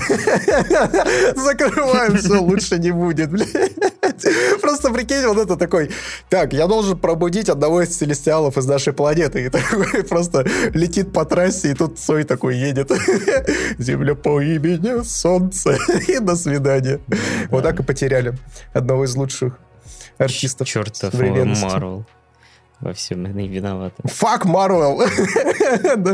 Плюс, а, давай поговорим про девиантов. Вообще, это очень странная история, потому что там даже был интересный хук про то, что когда мы узнаем о том, что и те, и те создания, да твою мать, я уже забыл его название, короче, этого целестиала, по сути, выполняющие одну и ту же цель, а, чтобы, то есть одни, грубо говоря, слишком развились и стали слишком часто жрать э, живых существ, а у вечных задача, чтобы людей или там каких-то других э, созданий, эволюционирующих на данной планете, стало много, и когда семя целестиалов в центре Земли впитает достаточно этой людской энергии, тогда рождается новый целестиал — и, ну, уничтожает, собственно говоря, планету. Поэтому, в принципе, Мне очень понравилась вот эта сцена, где они обозначают, э, как целестиалы выбираются из планеты. Ну, это, да, это мое красота. почтение. Вот это мне так ставки подняло до небес просто, когда он реально как из скорлупы, знаешь, такой раздирает землю своими руками. Да это скорлупа, а мы на этой скорлупе живем. Да-да-да. Ну, сорян, тут у вас люди завелись, блин. То есть ты знаешь, ты явно не хочешь, чтобы через э, твой, через твой город вылезал, не знаю, член бога. Что, прости? Ну, не, слушай, если где-то он выбирается Э, там рукой, где-то где-то же вылезет жопа, где-то вылезет остальные части. То есть... Я очень надеюсь, я очень надеюсь, что, что если это будет происходить, что рядом будет э, тот замечательный персонаж Джона Сины, защитник, блин, для того, чтобы он его он отсосал на благо, на благо всего, всей планеты, блин. Ужас какой. Да, и в общем... Э... Я бы тоже не хотел, чтобы через мое очко проходил хуй Целестиала. Вообще-то я говорил не про человеческое тело, а про землю. Ну ладно, как хочешь. Да, и в общем, э, эти э, девианты, они начали... Э, то есть один из них он начал эволюционировать, он начал убивать вечных, впитывать их энергию и вообще эволюционировать в прямоходящее что-то. Сыграл его, кстати, Билл Скаргард. Я узнал об этом только из титров, потому что думаю, Билл Скаргард? Откуда? Потом подумал, ну, разве что озвучивал этого чувака. И он появляется, эволюционирует, там кого-то еще успевает убить. И на этом ее полномочия примерно все, потому что дальше его единственная задача это сдохнуть от руки э, Джоли. Э, из-за того, что ну, ей захотелось отомстить. Ну, это чисто отвлекающая арка для того, чтобы назрел конфликт, и он нас отвлек от, э, естественно, вопросов, кто такие вечные, откуда они взялись и зачем они вообще прибыли на нашу планету на самом-то деле. Да, ну и вот э, когда начинает рас- раскрываться интрига... Но она абсолютно бессмысленна, ну то есть да, действительно, если бы ее вырезали, ну то есть она выглядит максимально филлерной, знаете, вот как филлеры в Наруто есть, вот то же самое примерно и э, со всем этим дела обстоят. И вот опять же, когда фильм начинался, когда расставляли вот эти фишки в лице персонажей, пытались их раскрыть, дать мотивацию, какой-то внутренний конфликт, и вот доходит ми- до культминации, и вот этот поворот с Икарусом для меня, честно говоря, как-то вот, если до этого я в целом даже не то чтобы сильно скучал, а меня устраивал экшен, картинка, все такое, да, было затянуто немножко, но вот примерно в этот момент как-то у меня все начало сыпаться сквозь вот повествование, то есть, когда они собираются, и этот, как там, вот, и пакистанец, который из э, Силиконовой долины, как, кого персонаж забыл? забыл? Кинга. Кинга. Кингу. Просто уходит э, куда-то. Вот это вообще просто идиотский момент. Мне, кстати, очень понравился, между прочим, персонаж Кинга. Он является таким э, комик-релифом, очень прикольным. Но вот этот момент, вот, когда такой ну, ладно, я погнал, ребят. Разворачивается просто... Я с вами не согласен, но, но и делать ничего не буду. Да, и в конце такой, они когда уже все победили, вот такой, ну да, вот мы спасли планету. Я такой, да, ты-то, блядь, поучаствовал однозначно, братан. Абсолютно, блядь. Спрайт, которая, ну, то есть ты понимаешь, почему она это делает, но тоже как-то выглядит немножко натужно, потом ее принимают. Я на самом деле думал, что и там, вот... кстати, вот эта вот история началась, вот эта Санта-Барбара, когда начала загру... закручиваться, типа, из разряда того, что она любит меня, когда говорит, что любит тебя. Да я люблю тебя, бля. И Спрайт такая, я за Икаросом, я все, все, всем пока, всем удачи, спасибо. Вот, и я такой, блядь, чё? Чё? И это все как бы, и это и вот с главным конфликтом у меня тоже, знаешь, момент был, когда, э, помнишь, э, персонаж э, Сальми Хайк, Аяк, которая... То есть она говорит о том, что почему она, в принципе, хочет сражаться за людей, когда говорит о том, что, типа, люди, они классные, они вот... Э, ну, то есть при, приехал Танос, он, типа, уничтожил половину человечества, но люди собрались, и одним щелчком пальцев они непосредственно возродили все на круги своя, и этим они мне понравились. Эти, и я такой... Они Тони Старк. Искупил грехи целой планеты, да? Да, то есть э, по факту это, естественно, амаш э, и отсылка к Тони Старку, и, ну, понятное дело, что это самый эмоциональный момент, в принципе, во всей киновселенной Марвел, когда Тони Старк делал щелчок, и я понимаю, потому что эмоциональный отыгрыш именно у э, фанатов Марвел, он будет, и он есть, как я понимаю, но я думал, то, что здесь она начнет выкручивать немножечко в другую историю, потому что если копать в лор вечных, то по факту Танос, он тоже является вечным, одним из вечных. Просто он зародился на другой планете. И у него еще есть девиантный ген, по крайней мере, вот, как говорится, здесь.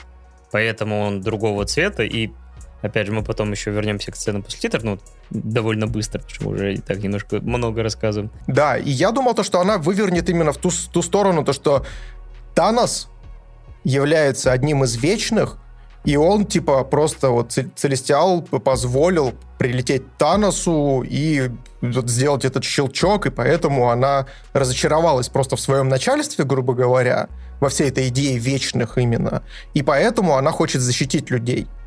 Я думал, они вывернут в эту сторону, но они вывернули в другую и пошли совершенно по другой истории. И, кстати, вот я здесь еще, не знаю, может быть, меня в комментариях на Ютубе и в комментариях там ВКонтакте поправят э, ребята, которые более глубоко шарят в лоре Марвел, но мне почему-то казалось, что они немножечко в киноадаптации вот именно вечных немножечко переначали лор, потому что изначально же в комиксах по-моему, целестиалы просто ставили опыты, ну, то есть они прилетели на Землю, увидели там первобытных людей, самых там э, первых еще доисторических, и начали ставить на них эксперименты. И вот именно из них, из вот этих первобытных людей появилось три ипостасии, то есть это вечные, потом ипостаси э, людей обычных и ипостаси мутантов. Именно людей X и вот всех, кто владеет суперспособностями. То есть, насколько я помню, там было именно так. И поэтому Вечные похожи именно на людей, потому что они вот... А Танос похож на другой вид, потому что он был зарожден на другой планете. Ну, я думаю, что они все время отходят от комикс-канона, поэтому, потому что у них ну, никогда... Да, тут получается, что Вечные — это по факту просто биокиборги, которые, собственно, были сделаны целестиалами, но почему они сделаны в формате людей? Большой-большой вопрос. Наверное, целестиалу просто понравилось то, что э, они похожи на людей. Вот то мучто. Тем более, что да, мы потом видим еще одного вечного с планеты Титан, а он выглядит м-м, как поп-идол. Да и, кстати, давай, наверное, поговорим по сцене после титров, перед тем, как подытожить. Собственно, их было две. Первая сцена — это появление, собственно, брата Таноса, который выглядит как Гарри Стайлз, с каким-то странным, пьяным, как его, лепреконом. Я бы его мог сыграть, наверное. И он оказывается, то есть он тоже вечный, и он собирается помогать тем ребяткам, которые улетели искать других вечных, потому что у них есть вопросы к трудовому договору. И они хотят, видимо, стачку устроить вечных. Вечно, наверное. Он просто решил, решил сделать воссоединение BTS, поэтому, поэтому прилетел. Молодец. Ты, ты на нас опять э, спустил, наверное, всех и фанатов BTS за то, что ты считаешь, что Гарри Стейлс там был, и фанатов One Direction, которые будут злиться, что ты перепутал BTS и One Direction. Нет нам прощения. Но я не Грешен. Грешен. Отец, я согрешил. Да, и вот, собственно говоря, да, нам показывают. И я без разбирательства о том, что вот в интернете, о том, что Танос это тоже вечный, и брат у него выглядит э, как человек, потому что у, опять же, у Таноса вот этот ген э, другой девиантов, поэтому, собственно говоря, они так не похожи. Потому что мало, как ты можешь сравнить Гарри Стайлза и Таноса, у которого небольшие черты еще Джордж, Джоша Бролина. Вот, а вторая довольно интригующая сцена после титров, где Кит Харрингтон тянется к мечу, который заговаривает с ним, а голос из-за кадра, который оказывается Махершала Али, как подтвердила режиссер. И, собственно говоря, похоже, в этом фильме еще в, этот фильм будет, это сольник или не сольник, э, может быть, он как раз в Блейде появится. Э, как он там, Черный рыцарь, по-моему, Black Knight. То есть этот персонаж, который, ну, то есть, который берет в руки проклятый меч и получает большую силу, но при этом этот меч может его свести с ума нафиг. Так что... Да, я сразу же побежал гуглить, является ли та замечательная комедия под названием «Черный рыцарь» э, частью киновселенной Марвел, но оказалось, что нет. Мне, кстати, еще позабавило, что один из сценаристов «Вечных», он еще пишет сценарий к фильму «Черный рыцарь». Сначала подумал, что это Марвел, а это оказалась какая-то анимация для Sony от Геннадия Тартаковского, ну, Генди Тартаковского. То есть, окей, окей, ладно. Взаимосвязи, которые ты не ожидаешь увидеть. Вот, и, наверное, все, что я хотел сказать. Подытоживая, скажу, Ну, что... я не скажу, кстати, то, что эти сцены прям как-то являются каким-то геймчейнджером. И... Не, не геймчейнджер, просто приятно хотя бы, что Блейда ведут. Очень интересно будет на него посмотреть в том виде, в котором он... Потому что, опять же, как и Дэдпул, его сложно представить в PG-13, и, а они все-таки вводят его не как, знаешь, так, сбоку припеку, а, а именно все-таки похоже как э, основную часть киновселенной. Хотя, возможно, они сейчас будут просто расширяться, и будет много слоев, где действительно могут быть уживаться разные рейтинги и прочее, и прочее. Да, да, но в целом это нагоняет в любом случае интереса, и вечные, как таковые, тоже, в принципе, смотрибельное кино. Не скажу то, что это прям как многие сокрушаются и говорят, что это худший фильм Марвел. Нет, слушайте, абсолютно нет. То есть, ну, «Черная вдова» и э, многие другие представители там предыдущей фазы э, киновселенной Марвел были гораздо хуже, чем «Вечный», и поэтому... Да и первые сольники-то многих культовых персонажей. Далеко не все любят первого Халка, Тора, Капитана Америку, поэтому, в принципе, вот в принципе, это схожее вот что-то. То есть это стартовый фильм, который просто закладывает какой-то базис, который нужен, чтобы меньше потом рассказывать уже в каких-то командных э, фильмах, условных «Мстителях» 4, 5 и так далее. Так что он просто... Да, безусловно. То есть это выглядит, как будто бы они, в общем, попытались откусить кусок, который, к сожалению, не смогли проживать. Да. До конца. Ставлю Но я в ему, целом наверное, достаточно качественно. Что ты ставишь? Я кино? ставлю, наверное, шестерку, шестерку с половиной. То есть, честно говоря, из тех фильмов, которые я в этом году смотрел, ну, мне, похоже, это примерно что-то на уровне «Вдовы». «Вдова», возможно, мне даже какими-то отдельными сценами понравилась побольше, а «Шанчи» понравился больше этих двух. Какой-то такой у меня пока вердикт по проектам Marvel. А, Ну и самое забавное, что, наверное, еще выше всех э, этих фи- фильмов я бы поставил Локи. Как отдельный продукт. Это да. Но я тоже склоняюсь к шестерке. Для вечных, в принципе, такое достаточно средненькое кино, которое, те- тем не менее, имеет огромную, огромную просто значимость для киновселенной будущей. Поэтому будем посмотреть, что будет дальше. А насколько большое значение имеет полнометражка «Триган» для, Для киновселенной Тригана? да, для, для, для сериальной вселенной Тригана, да, аниме-вселенной. А, хороший вопрос. Да, мы посмотрели а, выбранную вами в прошлый раз полнометражку Триган, Badlands Rumble или Переполох а, в пустошах, которая... Я думал, что это будет продолжение, честно говоря. А, Возможно, не прямое, а возможно, просто какая-то арка из будущих томов манги. На- в реальности это оказался таким филлером, по сути, э, который заполнял отсутствующую в моем представлении дыру где-то в середине сериала, потому что сериал по вполне себе нормально шел и шел, но по хронологии Триган Badlands Rumble это как раз проект из середины сериала. Эш Ураган уже познакомился с этими девчушками непутевыми из страхового агентства, а также Вульф, так, Вульфхард, он же Да, он Вульфурд. Вультворд. Тут, Не знаю, реально имена. Это мое, конечно, всегда слабое место. С ним он тоже познакомился уже на данный момент, и с ним все в порядке, благо. Единственное, начало на- стартует за 20 лет до событий сериала, потому что в тот момент Эш заглядывает в какое-то городишко, где э, такая группа бандюков решает ограбить банк с огромной кучей денег, потому что там ее защищает какой-то жуткий туннель с э, всякими ловушками. Я не знаю, не хватало только лазера, едущего туда-сюда из Resident Evil. И в конце, после ограбления главного... Причем там ловушки такие идиотские, там просто гигантский капкан такой, блядь. Гигантский пресс. Ты думаешь такой, чего, блядь, гигантский капкан? На кого этот капкан? На тех самых э, песчаных червей, которые у вас в основной э, вселенной Тригана есть? Вообще Триган иногда вот у него, знаешь, есть такое ощущение, что вот э, многие проекты, которые смотришь анимешные, они все равно э, существуют какой-то в, э, ближе к реальности, то есть каким-то законам.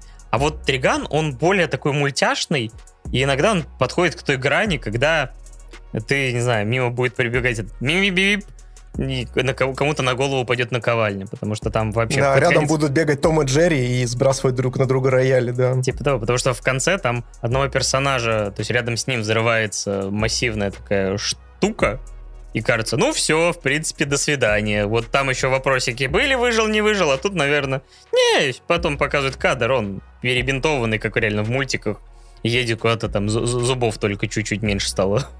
Так что вот это, Триган, он в этом смысле иногда действительно так... То есть там есть серьезные моменты, но вот конкретно Badland Rumble, это вот как только ты вот произносишь один раз слово филлер, это реально очень э, подходящее название для этого эпизода. То есть это ностальгическое возвращение к любимым персонажам спустя 12 лет, потому что между сериалом и полнометражкой прошло именно столько лет.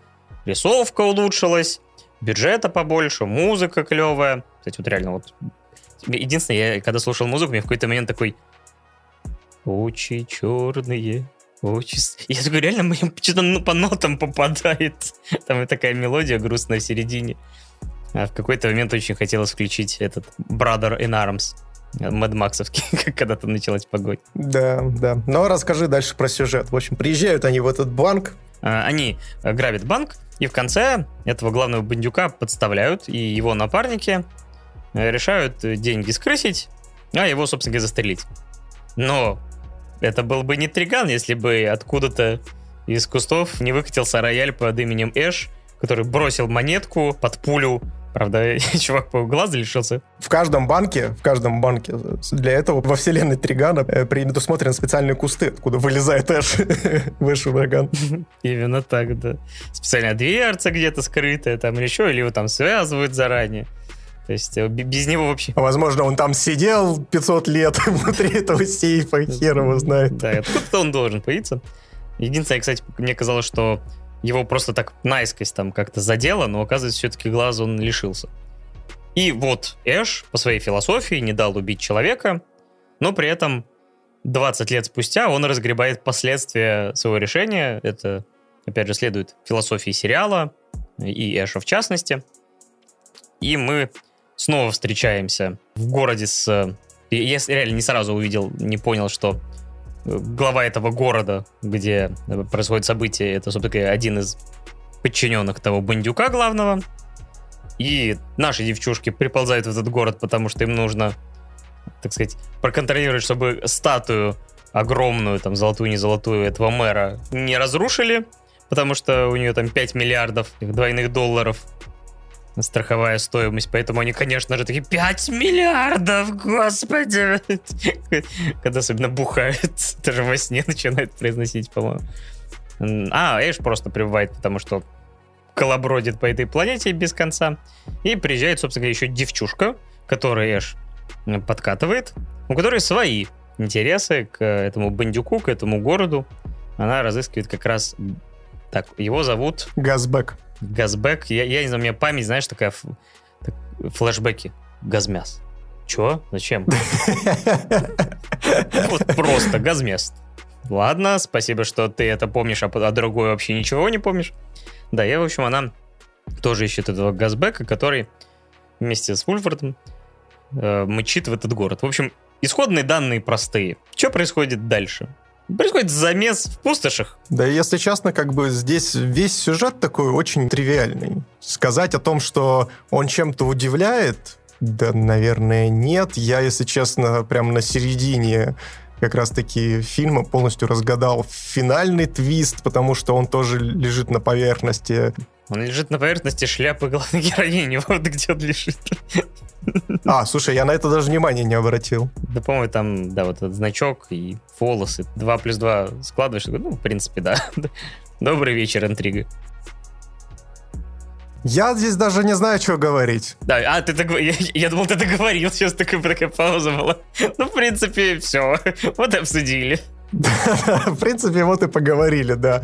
Мне, естественно, очень понравилась анимация, очень понравилась детальность проработки. То есть здесь, на удивление, я могу похвалить э, в первую очередь студию, которая рисовала эту полнометражку, потому что, несмотря на такой большой перерыв, они умудрились сохранить вот эту стилистику и как бы детальность э, всего Тригана и воплотить его уже в современной ипостаси. Вот как бы там и анимации стали гораздо круче, то есть видно то, что бюджета навалили, и э, проработка самих локаций, то есть там вот момент, когда они все сидят э, в этом поезде слэш-рынке, и там происходит некоторый замес, вот, э, там прям ты смотришь на задники и понимаешь, что, что там вот каждая вот эта вот лавочка маленькая, она прям там фруктики лежат там и тому подобное. Ты такой, вау. И все вау, эти наемники, круто. которые у них у каждого какие-то детали э, заметные. Какой-то киберклоун, э, какие-то э, киберпанки. Вот, то есть вот в оригинальном сериале, видимо, да, у них не было бюджета это прорисовывать, то есть, возможно, это как бы часть вселенной есть, но здесь огромные толпы этих наемников, которые приехали защищать этот город за, за бабки. И они каждый уникальный по-своему, с каким-то дизайном. То есть там концепт-артов, наверное, нарисовано было ну, какое-то бесчетное количество. Вот проработка очень-очень крутая. Да, и действительно, и анимация, и все на уровне. То есть Ну, э, в принципе, очень часто бывает, что на полнометражные фильмы дают больше бюджета, и они гораздо более проработанные. Но тут еще и фактор, что 12 лет, и Мэтт вроде как я такой и оригинал рисовали, и это, и у них как бы опыта стало больше, и, видимо, тоже бюджет, само собой. Поэтому, да, выглядит это все очень-очень здоровски. Да, ну и мне вот если в оригинальном сериале мне зачастую казалось то, что какие-то безжизненные города, то есть, знаешь, ну, на улице просто нету людей. Ну, понятное дело, то, что все разбегаются, потому что к ним в город пришел ваш ураган, как бы все, естественно, переживают за свои жизни, и это подкреплено в принципе. И, но здесь вот конкретно с лором очень классно поработали, то есть ты вот, когда они приезжают в город, ты видишь то, что этот город живет там огромное количество людей на улице, то есть что-то где-то происходит, каждый занят своим делом. И то есть с лором Триган в рамках своей полнометражной ипостаси работает очень классно и создает именно нужную, грамотную атмосферу, которая в целом не выбивается никак из оригинального сериала. И ты здесь правильно, кстати, подметил то, что э, Триган 2010 э, года, он смотрится как раз-таки вот этим филлерной аркой из основного сериала. То есть помнишь, когда мы, кстати, если вы не смотрели, то обязательно послу... или не слушали наш подкаст с обсуждением Тригана, обязательно послушайте. Там мы достаточно развернуто разбирали персонажей, и в целом сюжет. И вот как раз-таки там вот мы обмалывались с тобой на тему того, что очень скомканно и очень быстро заканчивается оригинальный сериал. И вот как раз-таки вот эта вот арка, она могла выступить недостающим звеном, там, допустим, между 12 серией и, ну, между серединой сезона и концовкой. В целом она, по-моему, такую, то есть если память не изменяет, они как раз в конце там листок с тем, что какие-то черти там вырвались из, на свободу, э, отбывая 270-летний там тюремный срок, если я правильно понимаю, это как раз те ребятки, которых э, Вэш встречает вот уже в ключевой момент, то есть когда уже появляется та банда, которая начинает на него охотиться. Возможно, возможно, я здесь не берусь говорить. Тоже не уверен на 100%, но вот по тому клочку показалось, что они оттуда как раз. Так что да, это вот просто арка Ну а в целом по эмоциям скажи, Паш, как тебе полнометражка Тригана? Слушай, вот двоякое ощущение, потому что да, на глобальном уровне она ничего не дает, потому что она действительно заполняет просто такой момент. Она продолжает, то есть, благо она не выпадает еще и чисто эмоционально, потому что вот есть такой вопрос. Вот Эш этого бандюга спас, тем самым обрек энное количество людей, с которыми он встретился в будущем, на смерть или какие-то другие отношения, хотя, ну, вот именно в процессе этой полнометражки этот бандюк, который вообще очень любит просто ограбление, у него ну, какой-то фикс на том, что вот каждое следующее ограбление должно быть масштабнее, проработаннее, Поэтому все деньги его, собственно говоря, продают вначале, потому что, блин, чувак, ты не оставляешь нам деньги, ты все деньги тратишь на следующее ограбление. Такой, да, потому что так и должно быть. Ну, и они, собственно говоря, кидают на это. И неплохо так живут. И в этот момент, знаешь, камера смещается вниз, а у него стояк. Возможно. Вот, и получается, что э, задается опять же вопрос, стоило ли его вообще как бы спасать. Но, опять же, есть финальный вот этот поворот в кавычках, который как бы говорит, что ну вообще и тогда бы не было вот этого человека перед нами, там, туда-сюда. Но это не то, чтобы какой-то сильный посыл, не какая-то сильная история. То есть, опять же, в самом классическом Тригане история с философией Эша была гораздо более сильно проработана и сильнее била. Здесь, скажем так, она складно накладывается на основной сериал, но не дает чего-то какого-то сильно нового, необычного, но сойдет. Потом он хорош по части экшена, потому что, само собой, бюджета больше. И много довольно-таки клевых сцен в этом плане. Поэтому смотреть мне было в целом очень-очень даже приятно. Uh, уже сработала какая-то ми- ностальгия минимальная, потому что хоть и прошло не так много времени, но мне было приятно снова с этими персонажами uh, побыть какое-то время. Я даже, в принципе, после просмотра Тригана планировал почитать мангу, но, к сожалению, время так и не нашлось, потому что мне нравится эта вселенная, персонажи, и, в принципе, вот какое-то, не знаю, там, опять посмотреть, э, как они еще в кадр впихнут Куронека, потому что то это ее глаз, то она на каком-то плакате, то еще где-то. То есть во всем сериале это все было забавно. И в фильме она еще 3, там, 4-5 раз появляется в кадре. Это черная кошка. Это прям тоже такой, блин, клевый. Куранека. Которая, вообще, не знаю, я бы не удивился, если бы в конце оказалось, что она божество этого мира. То есть, типа, на этой планете жила только эта кошка, а потом прибыли люди, и она такая, ну ладно, посмотрю, что эти идиоты творят. И, э, как бы, в целом, было клево.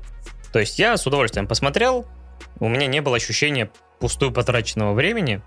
То есть, это вот именно приятный такой бонус, бонус-эпизод, филлерная арка. Но вот опять же, если ты любишь персонажей, для тебя филлерная арка не будет чем-то в таким тягостным, особенно когда это не 200 серий, а просто полтора часа приятного экшена, клево поставленного. Почему бы и нет? Так что я не пожалел, что посмотрел, так что я спасибо тем, кто заказал. Ну да, я здесь, опять же, соглашусь с тобой. Я, опять же, ожидал то, что это будет некоторое продолжение, полно, ну, самого сериала, где нам расскажут, как уже после всего происходящего в конце э, продолжает жить Вэш, как продолжают жить все те, кто был причастен и участвовал в оригинальном сериале, но вот получили, что получили. Естественно, эта полнометражка снята от и до только для фанатов и для тех, кто хотел просто вернуться и еще раз пощупать, так сказать, триган. И я могу, наверное, знаешь, как сказать? Я могу сказать то, что с этой полнометражки можно начать ознакомливаться с триганом. В целом, да. То есть, э, как раз-таки, если вы посмотрите полнометражку, и она вам зайдет, то милости просим, есть сериал оригинальный, есть манга. Смотрите, там все еще в разы круче, выше ставки и лучше раскрывается вообще вся история, связанная с этим миром и с этим персонажем, высшим ураганом. Но это было очень приятно, потому что, опять же, ну, то есть у меня к Тригану очень такие ламповые, теплые чувства, поэтому мне было ок. Сказать то, что он прям обязателен к просмотру, ну, наверное, нет. Поэтому я Тригану поставлю просто шестерочку. То есть это проходное, снятое для фанатов, но очень очень душевное аниме, особенно если ты знаком с персонажами. Да, я сейчас понял, что я, похоже, во время записи сейчас э, раз раза 3-4 Выше Эшем назвал. Wanna catch them all. Gotta catch them all, покемон. Да, именно так. Я же поставлю восьмерочку, потому что я действительно очень хорошо провел время. А, душевно и забавно. Ну, я говорю, да, у меня к Тригану довольно теплые чувства сложились, и дополнительные полтора часа Тригана это, видимо, то, что мне вчера нужно было. В любом случае, это все очень душевно и классно. Наверное, так же, как и аниме под названием «Бэк». Приступаем к бэку. Back to back, как говорится. Back in black. Ох, сколько, сколько музыкальных отсылок-то можно, собственно, это сделать. Я не знаю, почему они в самом аниме стали обыгрывать э, как, ну, соответственно, возвращение. Хотя, хотя, на самом деле там на это тоже есть жирнющие отсылки. В общем, о чем аниме? О чем аниме? Жанр у него повседневность, то есть без каких-либо сверхспособностей, магии и тому подобное. И повествует нам история о ученике школы 14-летнем э, Юкио Танака, по-моему, его зовут. В Я общем... настолько классно запоминал его имя, что половину времени называл его ГГ. GGWP. Приехали. Вот. И, в общем, парень учится и любит музыку. И в один прекрасный момент он сталкивается с собакой на улице, которую кошмарят какие-то дети непонятные. Он эту собачку Хотя собака могла бы сама их кошмарить, потому что это тот еще, мать его, Франкенштейн. Я бы такую увидел бы, я бежал бы, не останавливаясь. Думаю, что это какое-то возрожденное из мертвых создание адское.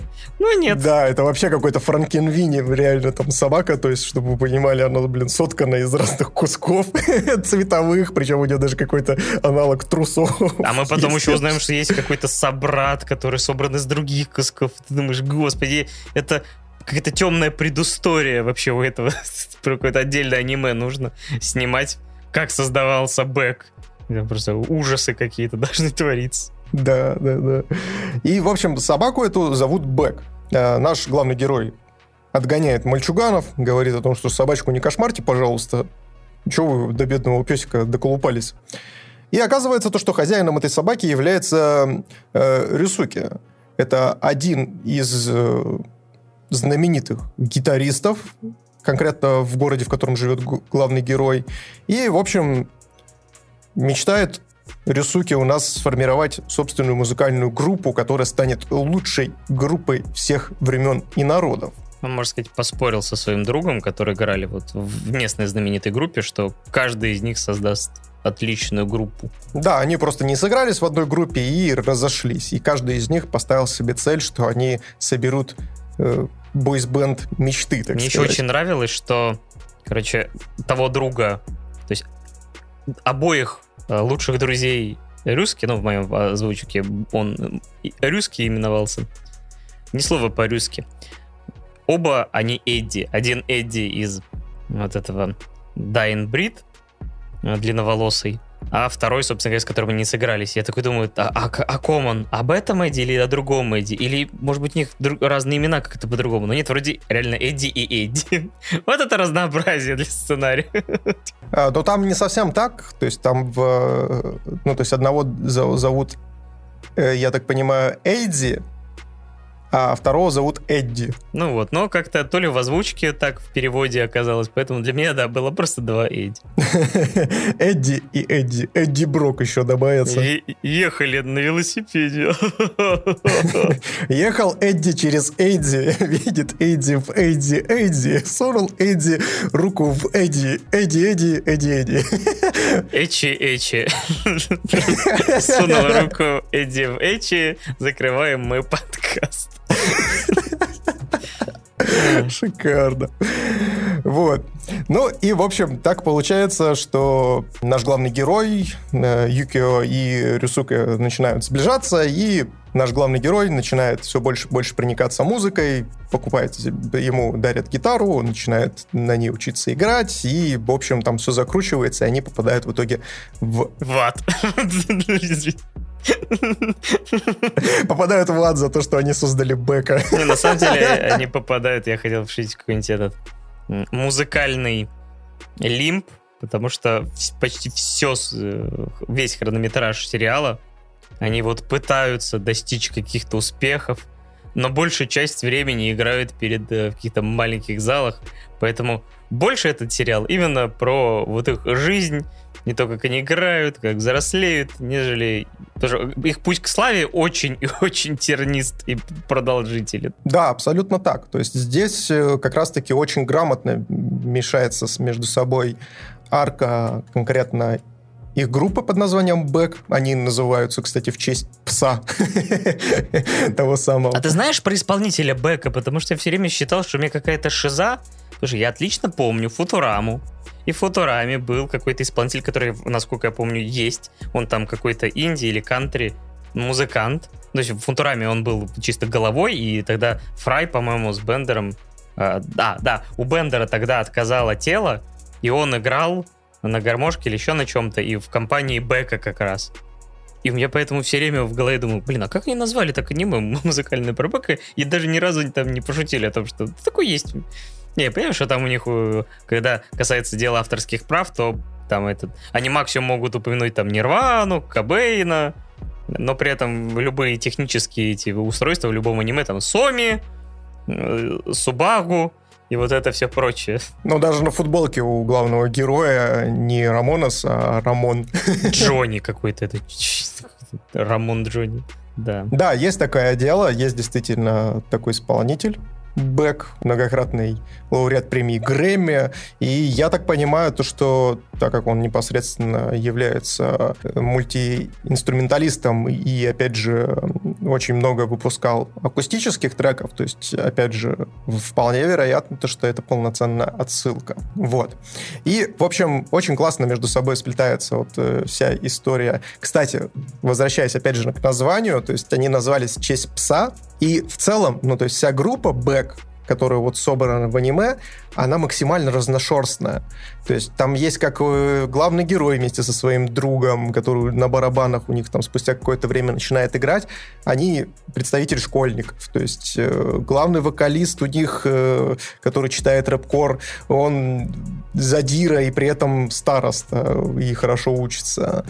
Но тоже, который был, похоже, таким задротом, но потом, после того, как ему надоело, пошел в дюдо или еще куда-то и стал уже таким боевым пацаном. Да, то есть у него, у него предыстория тоже очень интересная. И вот они все такие разношерстные, и как раз-таки собака тоже же, она соткана, знаешь, из разных кусков, по факту. И, то есть, Символизм. Да, то есть такой прям символизм очень классный, и мне это прям очень сильно в душу запало.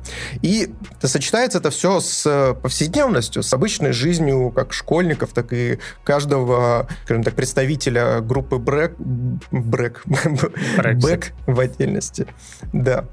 И я не знаю даже, с какой стороны к этому, наверное, подойти. Давай, наверное, подойду со стороны, во-первых, создания. То есть э, Харальд э, Сакуиси, создатель непосредственно манги, он изначально, не, когда не занимался мангой, он занимался музыкой. То есть он бесконечно любил музыку и так далее. И при этом, ну, как и все японцы, он зачитывался мангой. И в один прекрасный момент он подумал о том, что, блин, а почему бы не... Apple? Pineapple? Пин? Да. У меня есть музло, у меня есть манго. Манго музло. Да. И прям это... Причем, кстати, шутки шутками, я просто, э, когда смотрел сериал, потом полез э, смотреть там э, некоторые обзоры, и мне понравилось, что в некоторых обзорах фигурирует такое высказывание на тему того, что не, ну, манга звучала лучше. Ну, кстати, у меня возникал такой вопрос, типа, манга о музыке там диск был в комплекте какой-то. То есть звучит какая-то хорошая музыка. То есть как это передать? Ну, это знаешь, когда включаешь субтитры на Ютубе, и там даже, допустим, идет какая-то, э, ну, то есть идет какой-то диалог, тебе переводят, переводят, переводят на английском субтитрами, а потом, знаешь, когда начинает просто музыка, и там, знаешь, красивые пролеты, допустим, камеры, и там просто играет музыка. Это такой, понимаю. Или там был этот э, микстейп, то есть, типа, не музыка специально написанная, а вот, ну вот, они играют что-то наподобие вот этой группы, так что включайте ее. Типа, сойдет как Да, вот э, поэтому здесь единственное аниме, которое, наверное, очень сложно говорить, идите читайте мангу. Потому что, э, честно, как бы э, удалось Сакуиси как раз-таки создать вот такое произведение, которое полно различных отсылок ко всему. И, естественно, так как он является первоочередным фанатом именно западной музыки, то есть именно вот э, всей вот этой британской рок-школы, э, американской рок-школы и так далее, он тут классно прям набросал там кучу всего, там и Led Zeppelin, и Beatles, то есть там чего только не упоминается и не приводится в пример, вот.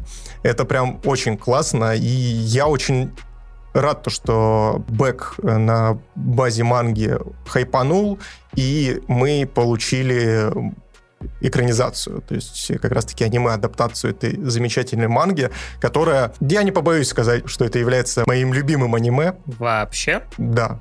А расскажи, как, когда ты с ним познакомился? А, я познакомился... деду. Э, я познакомился вообще с ним в году 2007 то есть, ну, не на момент выхода в 2004, а чуть позже. Я, ну, тоже близко. Я как раз-таки у меня был такой неожиданный контраст. Я посмотрел «Тетрадь смерти», и после этого я как раз-таки перемкнул на Beck. Я как раз-таки тогда тоже начал увлекаться рок-музыкой. Седьмой и... год, как иначе. Да, абсолютно так. То есть, и как раз-таки в тот момент все начали хайповать, говорить, блин, там есть музыкальное аниме как раз-таки про рок и так далее. И то есть И, наверное, знаешь, я тебе даже так скажу, то есть Beck по факту меня чем-то и характеризует. То есть он, в принципе, в, этом произведении и частичка меня тоже, знаешь, отображена. То есть вот эти мои школьные годы, э, как они проходили, э, отчасти там были моменты, которые очень сильно перекликаются со мной. Любовь к музыке и да, очень много могу всего наговорить про это аниме, но хотел бы послушать сначала тебя, Паш. Вот как тебе бэк. Я соглашусь, что да. То есть хоть мне некоторые в чатике с не соглашались, что это все-таки повседневность, потому что в повседневности обычно персонажи не развиваются, а здесь все-таки развитие так или иначе идет.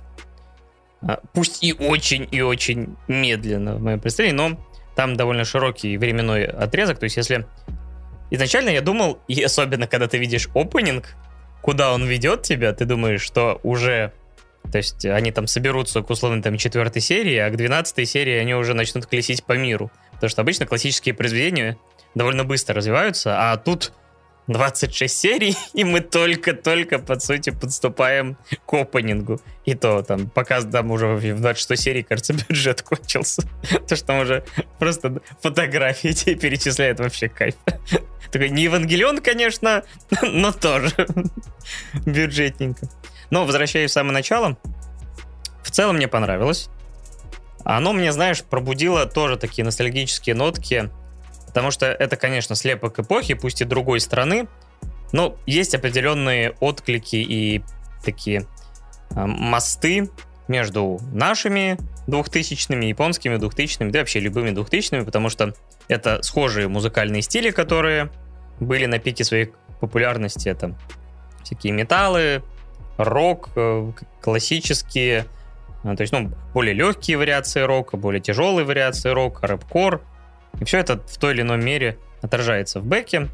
И, конечно же, вот в середине 2000-х я даже помню, что вот я для себя открыл, например, начал открывать какую-то тяжелую музыку, именно альтернативную тоже. Э, у нас была попытка очень абсолютно скоротечная по созданию своей группы. И мы играли у меня на чердаке с двумя друзьями э, осколки Аматори, потому что это та-та-тара, та-та-та-тара, та-та-тара, четыре лада. Вообще идеальная музыка для начала. И, конечно же, тоже... А ты играл на басу или на гитаре? Чуть не сказал на волосатой флейте, извините. Тогда же мне было 15. Ну, спасибо, хоть не на кожаной. А то у вас была бы очень странная группа. На чердаке три пацана играют друг у друга на кожаной флейте, блядь. Что происходит? Чему? Че изобрели? Потом какие-то осколки, еще то что вообще. Осколки моей гетеросексуальности. Кстати, идеальное название для группы в 2021 году. Если когда-нибудь мы с тобой выпустим еще один подкаст с обсуждением музыки, мы так и назовемся «Осколки гетеросексуальности», блядь. Ай, девочки, я плачу.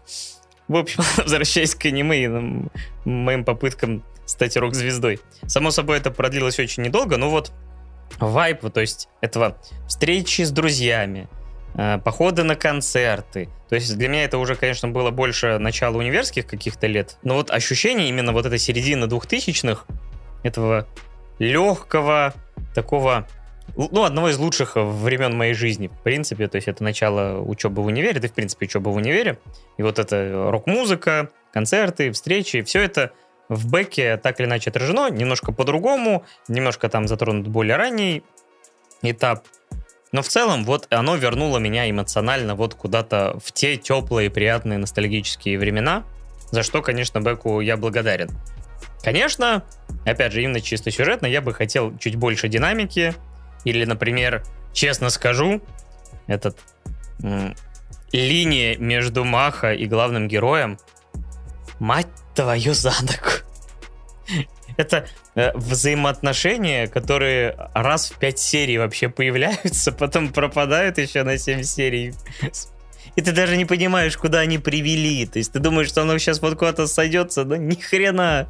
То есть это, ну, то есть, понимаешь, ты знаешь, что в аниме очень часто взаимоотношения э, там, противоположных полов, оно такое какое-то очень...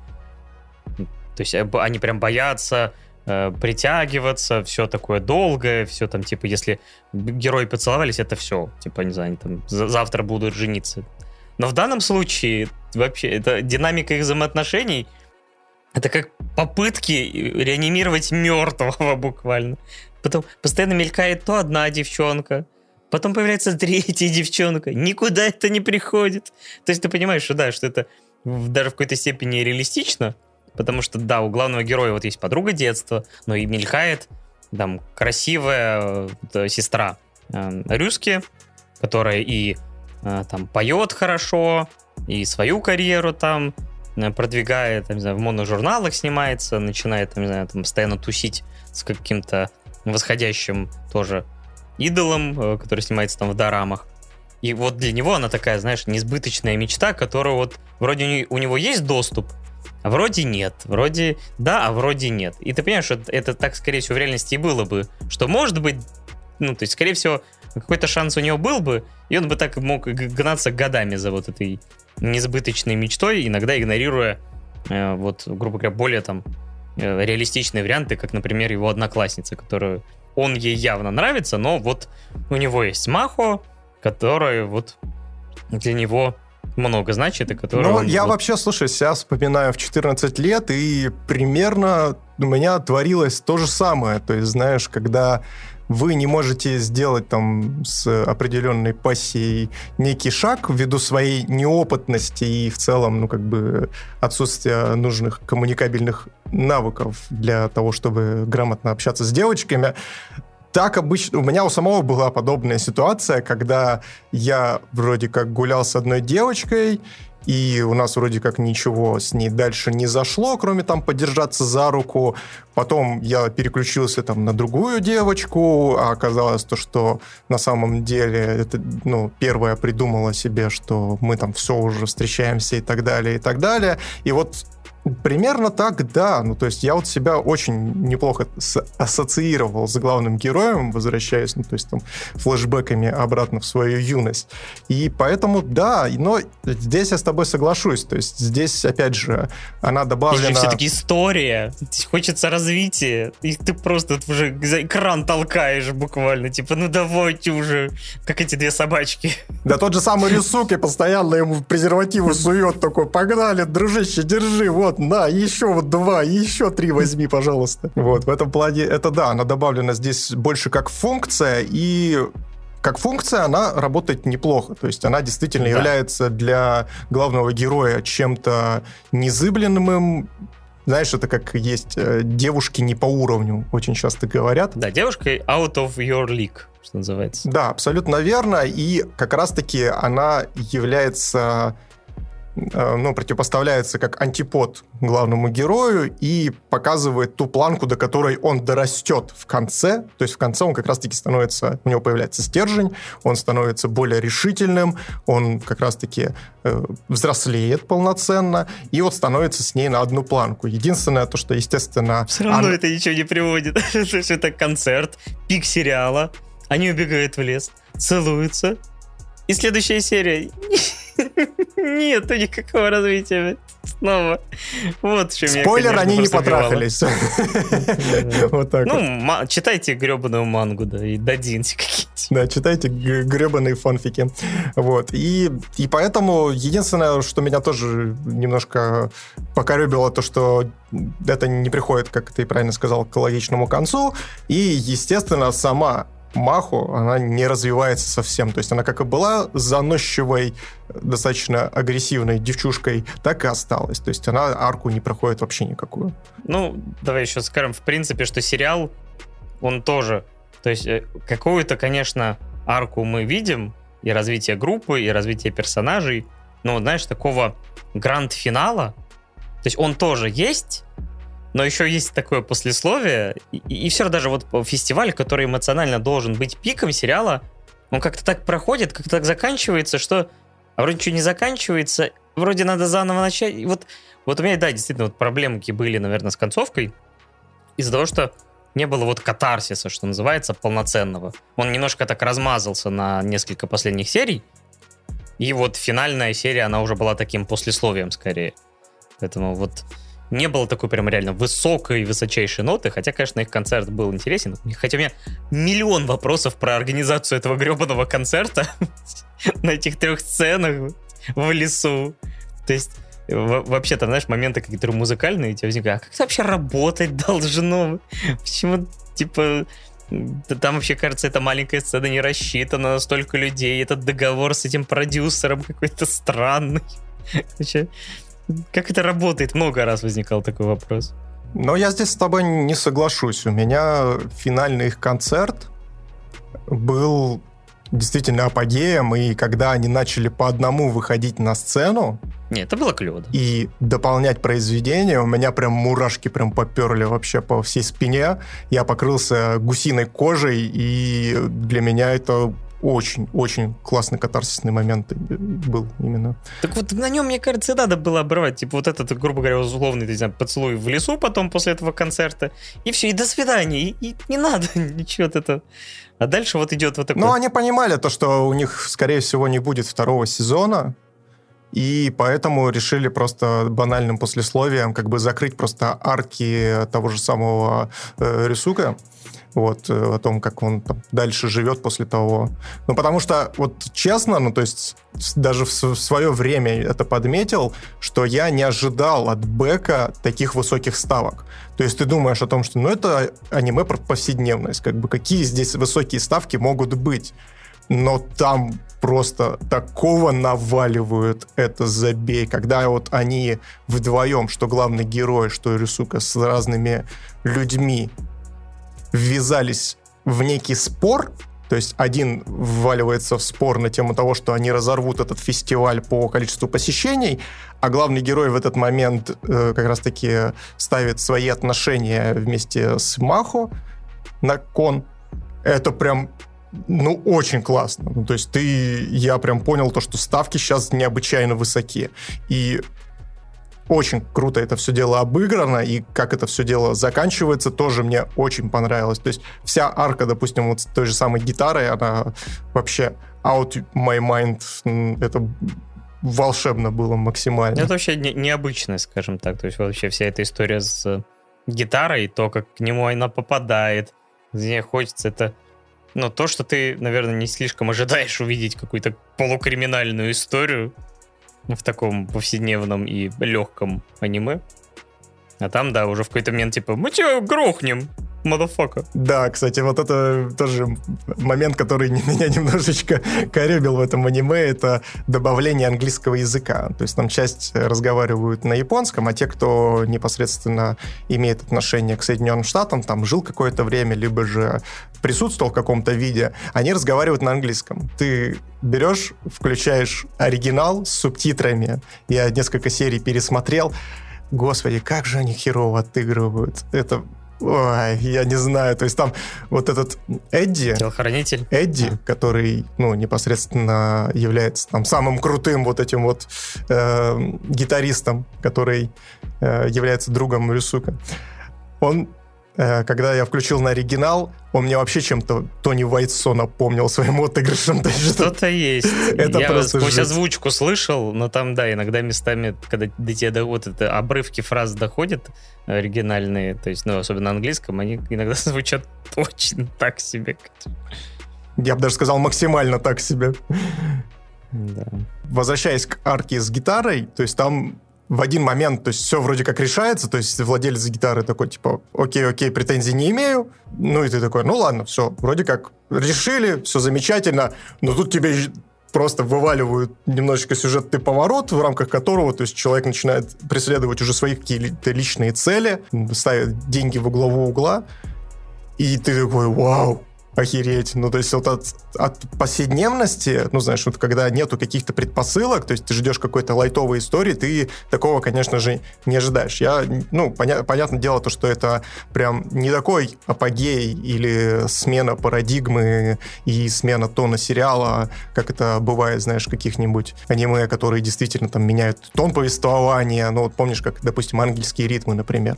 То есть там тон повествования, например, полноценно меняет, менялся. А тут нет, не меняется, но смотрится интересно и органично. при этом, при всем. То есть оно не выбивается из общего контекста, и в этом плане мое почтение, собственно, сценаристам и создателям Бэка, что они смогли такое реализовать. Как тебе важный вопрос? Раз ты говоришь, что это одно из твоих любимых музыкальных аниме, или даже любимое, то есть тебе их музыка понравилась? Тебе нравились вот эти их треки? Предполагаю, что, может быть, даже где-нибудь у тебя они есть в каких-то плейлистах? Да, конечно, Beck у меня достаточно давно во всех плейлистах добавлен, и я периодически его переслушиваю. Ну, а что ты хотел? Ну, как бы я люблю Limp Bizkit, поэтому мне треки их понравились. То есть заглавная тема, которая хит in America, вообще отличнейшее произведение, которое я очень часто переслушиваю. И также мне очень понравилось лиричный трек, который они вместе с Маха напевали в бассейне. Просто с головы вылетело, как это называется. То есть тоже Что-то там отлично. с луной. Да, отлично. Просто звучит, и я прям кайфую. И кайфовал, когда пересматривал. Возвращаясь к той сцене, опять же, именно так ты видишь развитие персонажей, которые в одних из первых серий, ну, там где-то еще в первой, третьей, голышом плавают в бассейне и распевают вместе. Она ходит к нему в душ, иногда заглядывает поспать. Вообще, друзья-друзья. Нет, Ой, но они, да. они не друзья. Они в смысле... Они решили для себя то, что они парень и девушка, но они просто не могут сделать этот шаг. Одна, потому что Маху конкретно не может сделать шаг, потому что она такая вся бунтарка и, типа, сильная, независимая и тому подобное, а главный герой не может сделать шаг, потому что он, блин... А, не дорос. Ну, не то, что не дорос, он просто стеснительный, зажатый маленький мальчик, который еще просто не вырос. И в целом поэтому у меня с, даже с романтической линией все достаточно ок. Конечно, она бесконечно бесит, но ты понимаешь, ну, как бы можешь, сможешь срастить, почему так все происходит и так далее. Не, все реалистично, говорю, просто вот, да, такое ощущение, что... Ну давайте уже, ну, ну, ну что, что вы Да я тебе говорю, он презервативы уже просто в него кидает такой, давай, давай сеструху мою, давай, братан, давай. Я пошел, вы тут, да, спите дальше. Да, и и, кстати, слушай, я еще тут э, хотел, мы раз уж говори, начали говорить про музыку, я еще здесь немножко дополню свой самый начальный рассказ про то, что я вот тоже примерно в 2007 там начал знакомиться с, с целым сроком, с его разновидностями, различными ипостасиями и так далее. И как раз-таки в этот же момент я начал смотреть бэк, и в этот же момент я как раз-таки начал слушать вот эти все, всю классику, грубо говоря, там ICDC, Led Zeppelin, э, Элиса Купера, господи, кого я там только не слушал. И упоминания тоже бэка вот этих вот исполнителей меня тоже очень захватили. И классно то, что в аниме все тоже очень круто построено на звуке. То есть я работу со звуком в аниме тоже очень мало где хорошую наблюдаю, и вот бэк это один из эталонов. То есть ты точно знаешь, в какой ты находишься локации, даже если ты не смотришь на экран.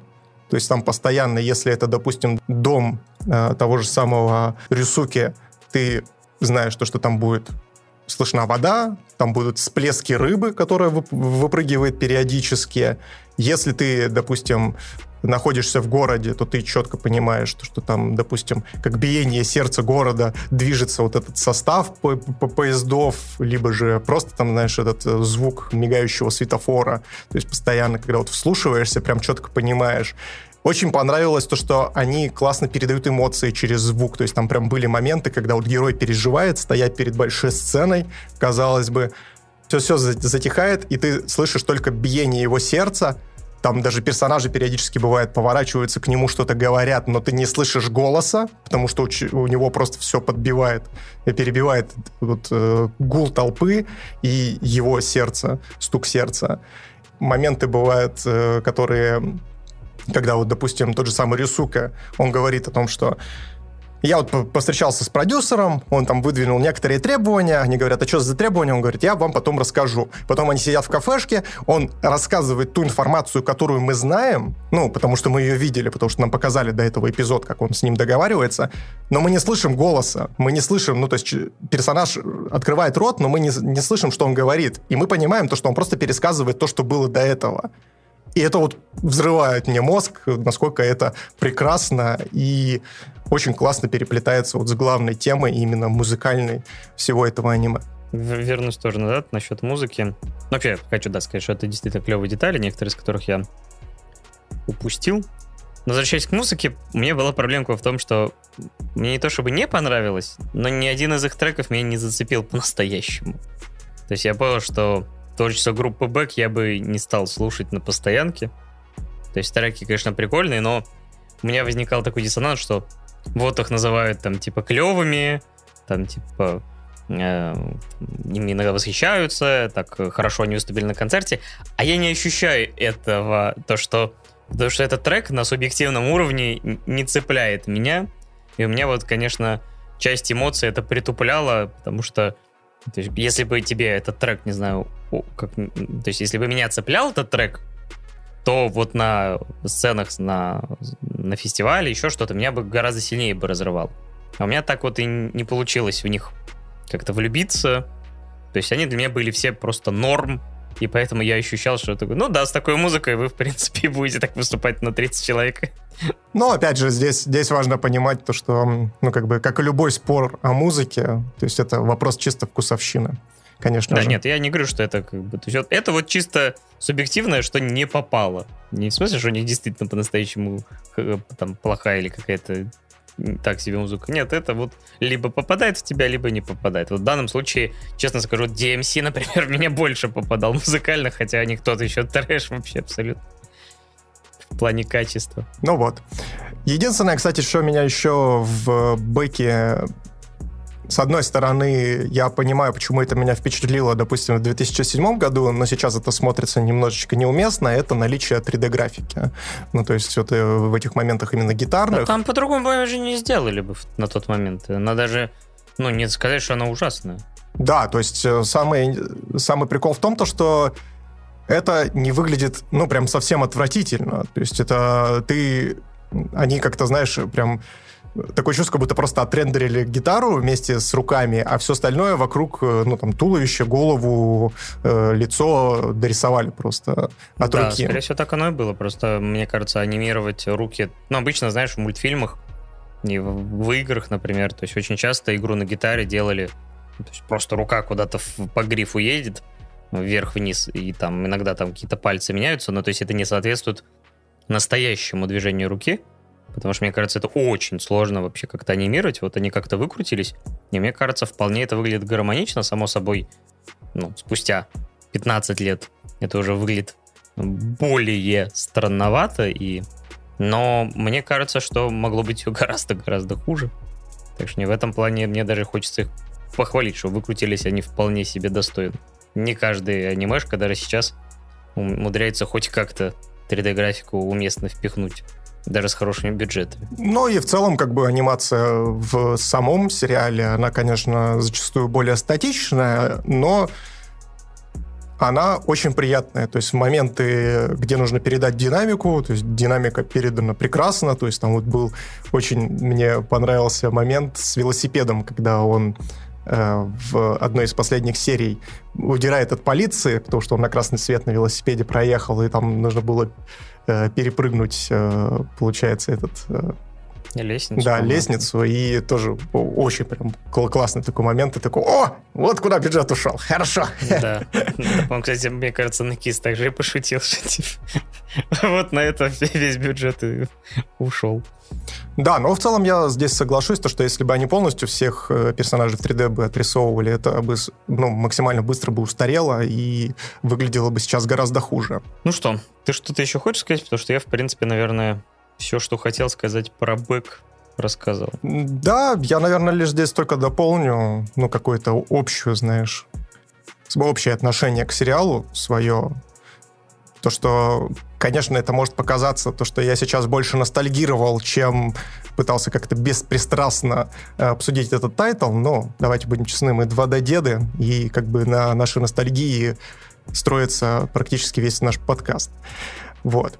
И, конечно же, даже смотря сейчас этот сериал, он, возможно, покажется вторичным, потому что, ну, действительно, сейчас аниме выглядит по-другому, сейчас, естественно, развитие сюжета и 26 серий в сезоне, это выглядит странновато, но при этом, при всем, если вы любите музыку, если вы любите качественные аниме, которые не наполнены каким-то экшеном, а именно показывают просто нашу повседневность, то к Беку я считаю, что вы должны присмотреться и дать ему шанс, потому что действительно для меня лично это аниме топ. И я на этой ноте поставлю ему просто десяточку и на этом закрою разговор. Да, я же, наверное, чуть более сдержанным буду, но я в целом все равно поймал вайп сериала и получил немало удовольствия. Это, опять же, очень неплохо ложится, как, например, там, условный релайф, на то состояние, в котором я очень часто смотрю аниме. То есть усталый, после работы, вымотанный. И просто погрузиться в такую уютную атмосферу, которая не сильно много от тебя требует. Ты просто погружаешься в нее, кайфуешь вместе с персонажами, желаешь им поскорее добиться успеха. Они потихоньку растут над собой и в плане музыки, и в плане личностных каких-то качеств, проходят те или иные там сложности.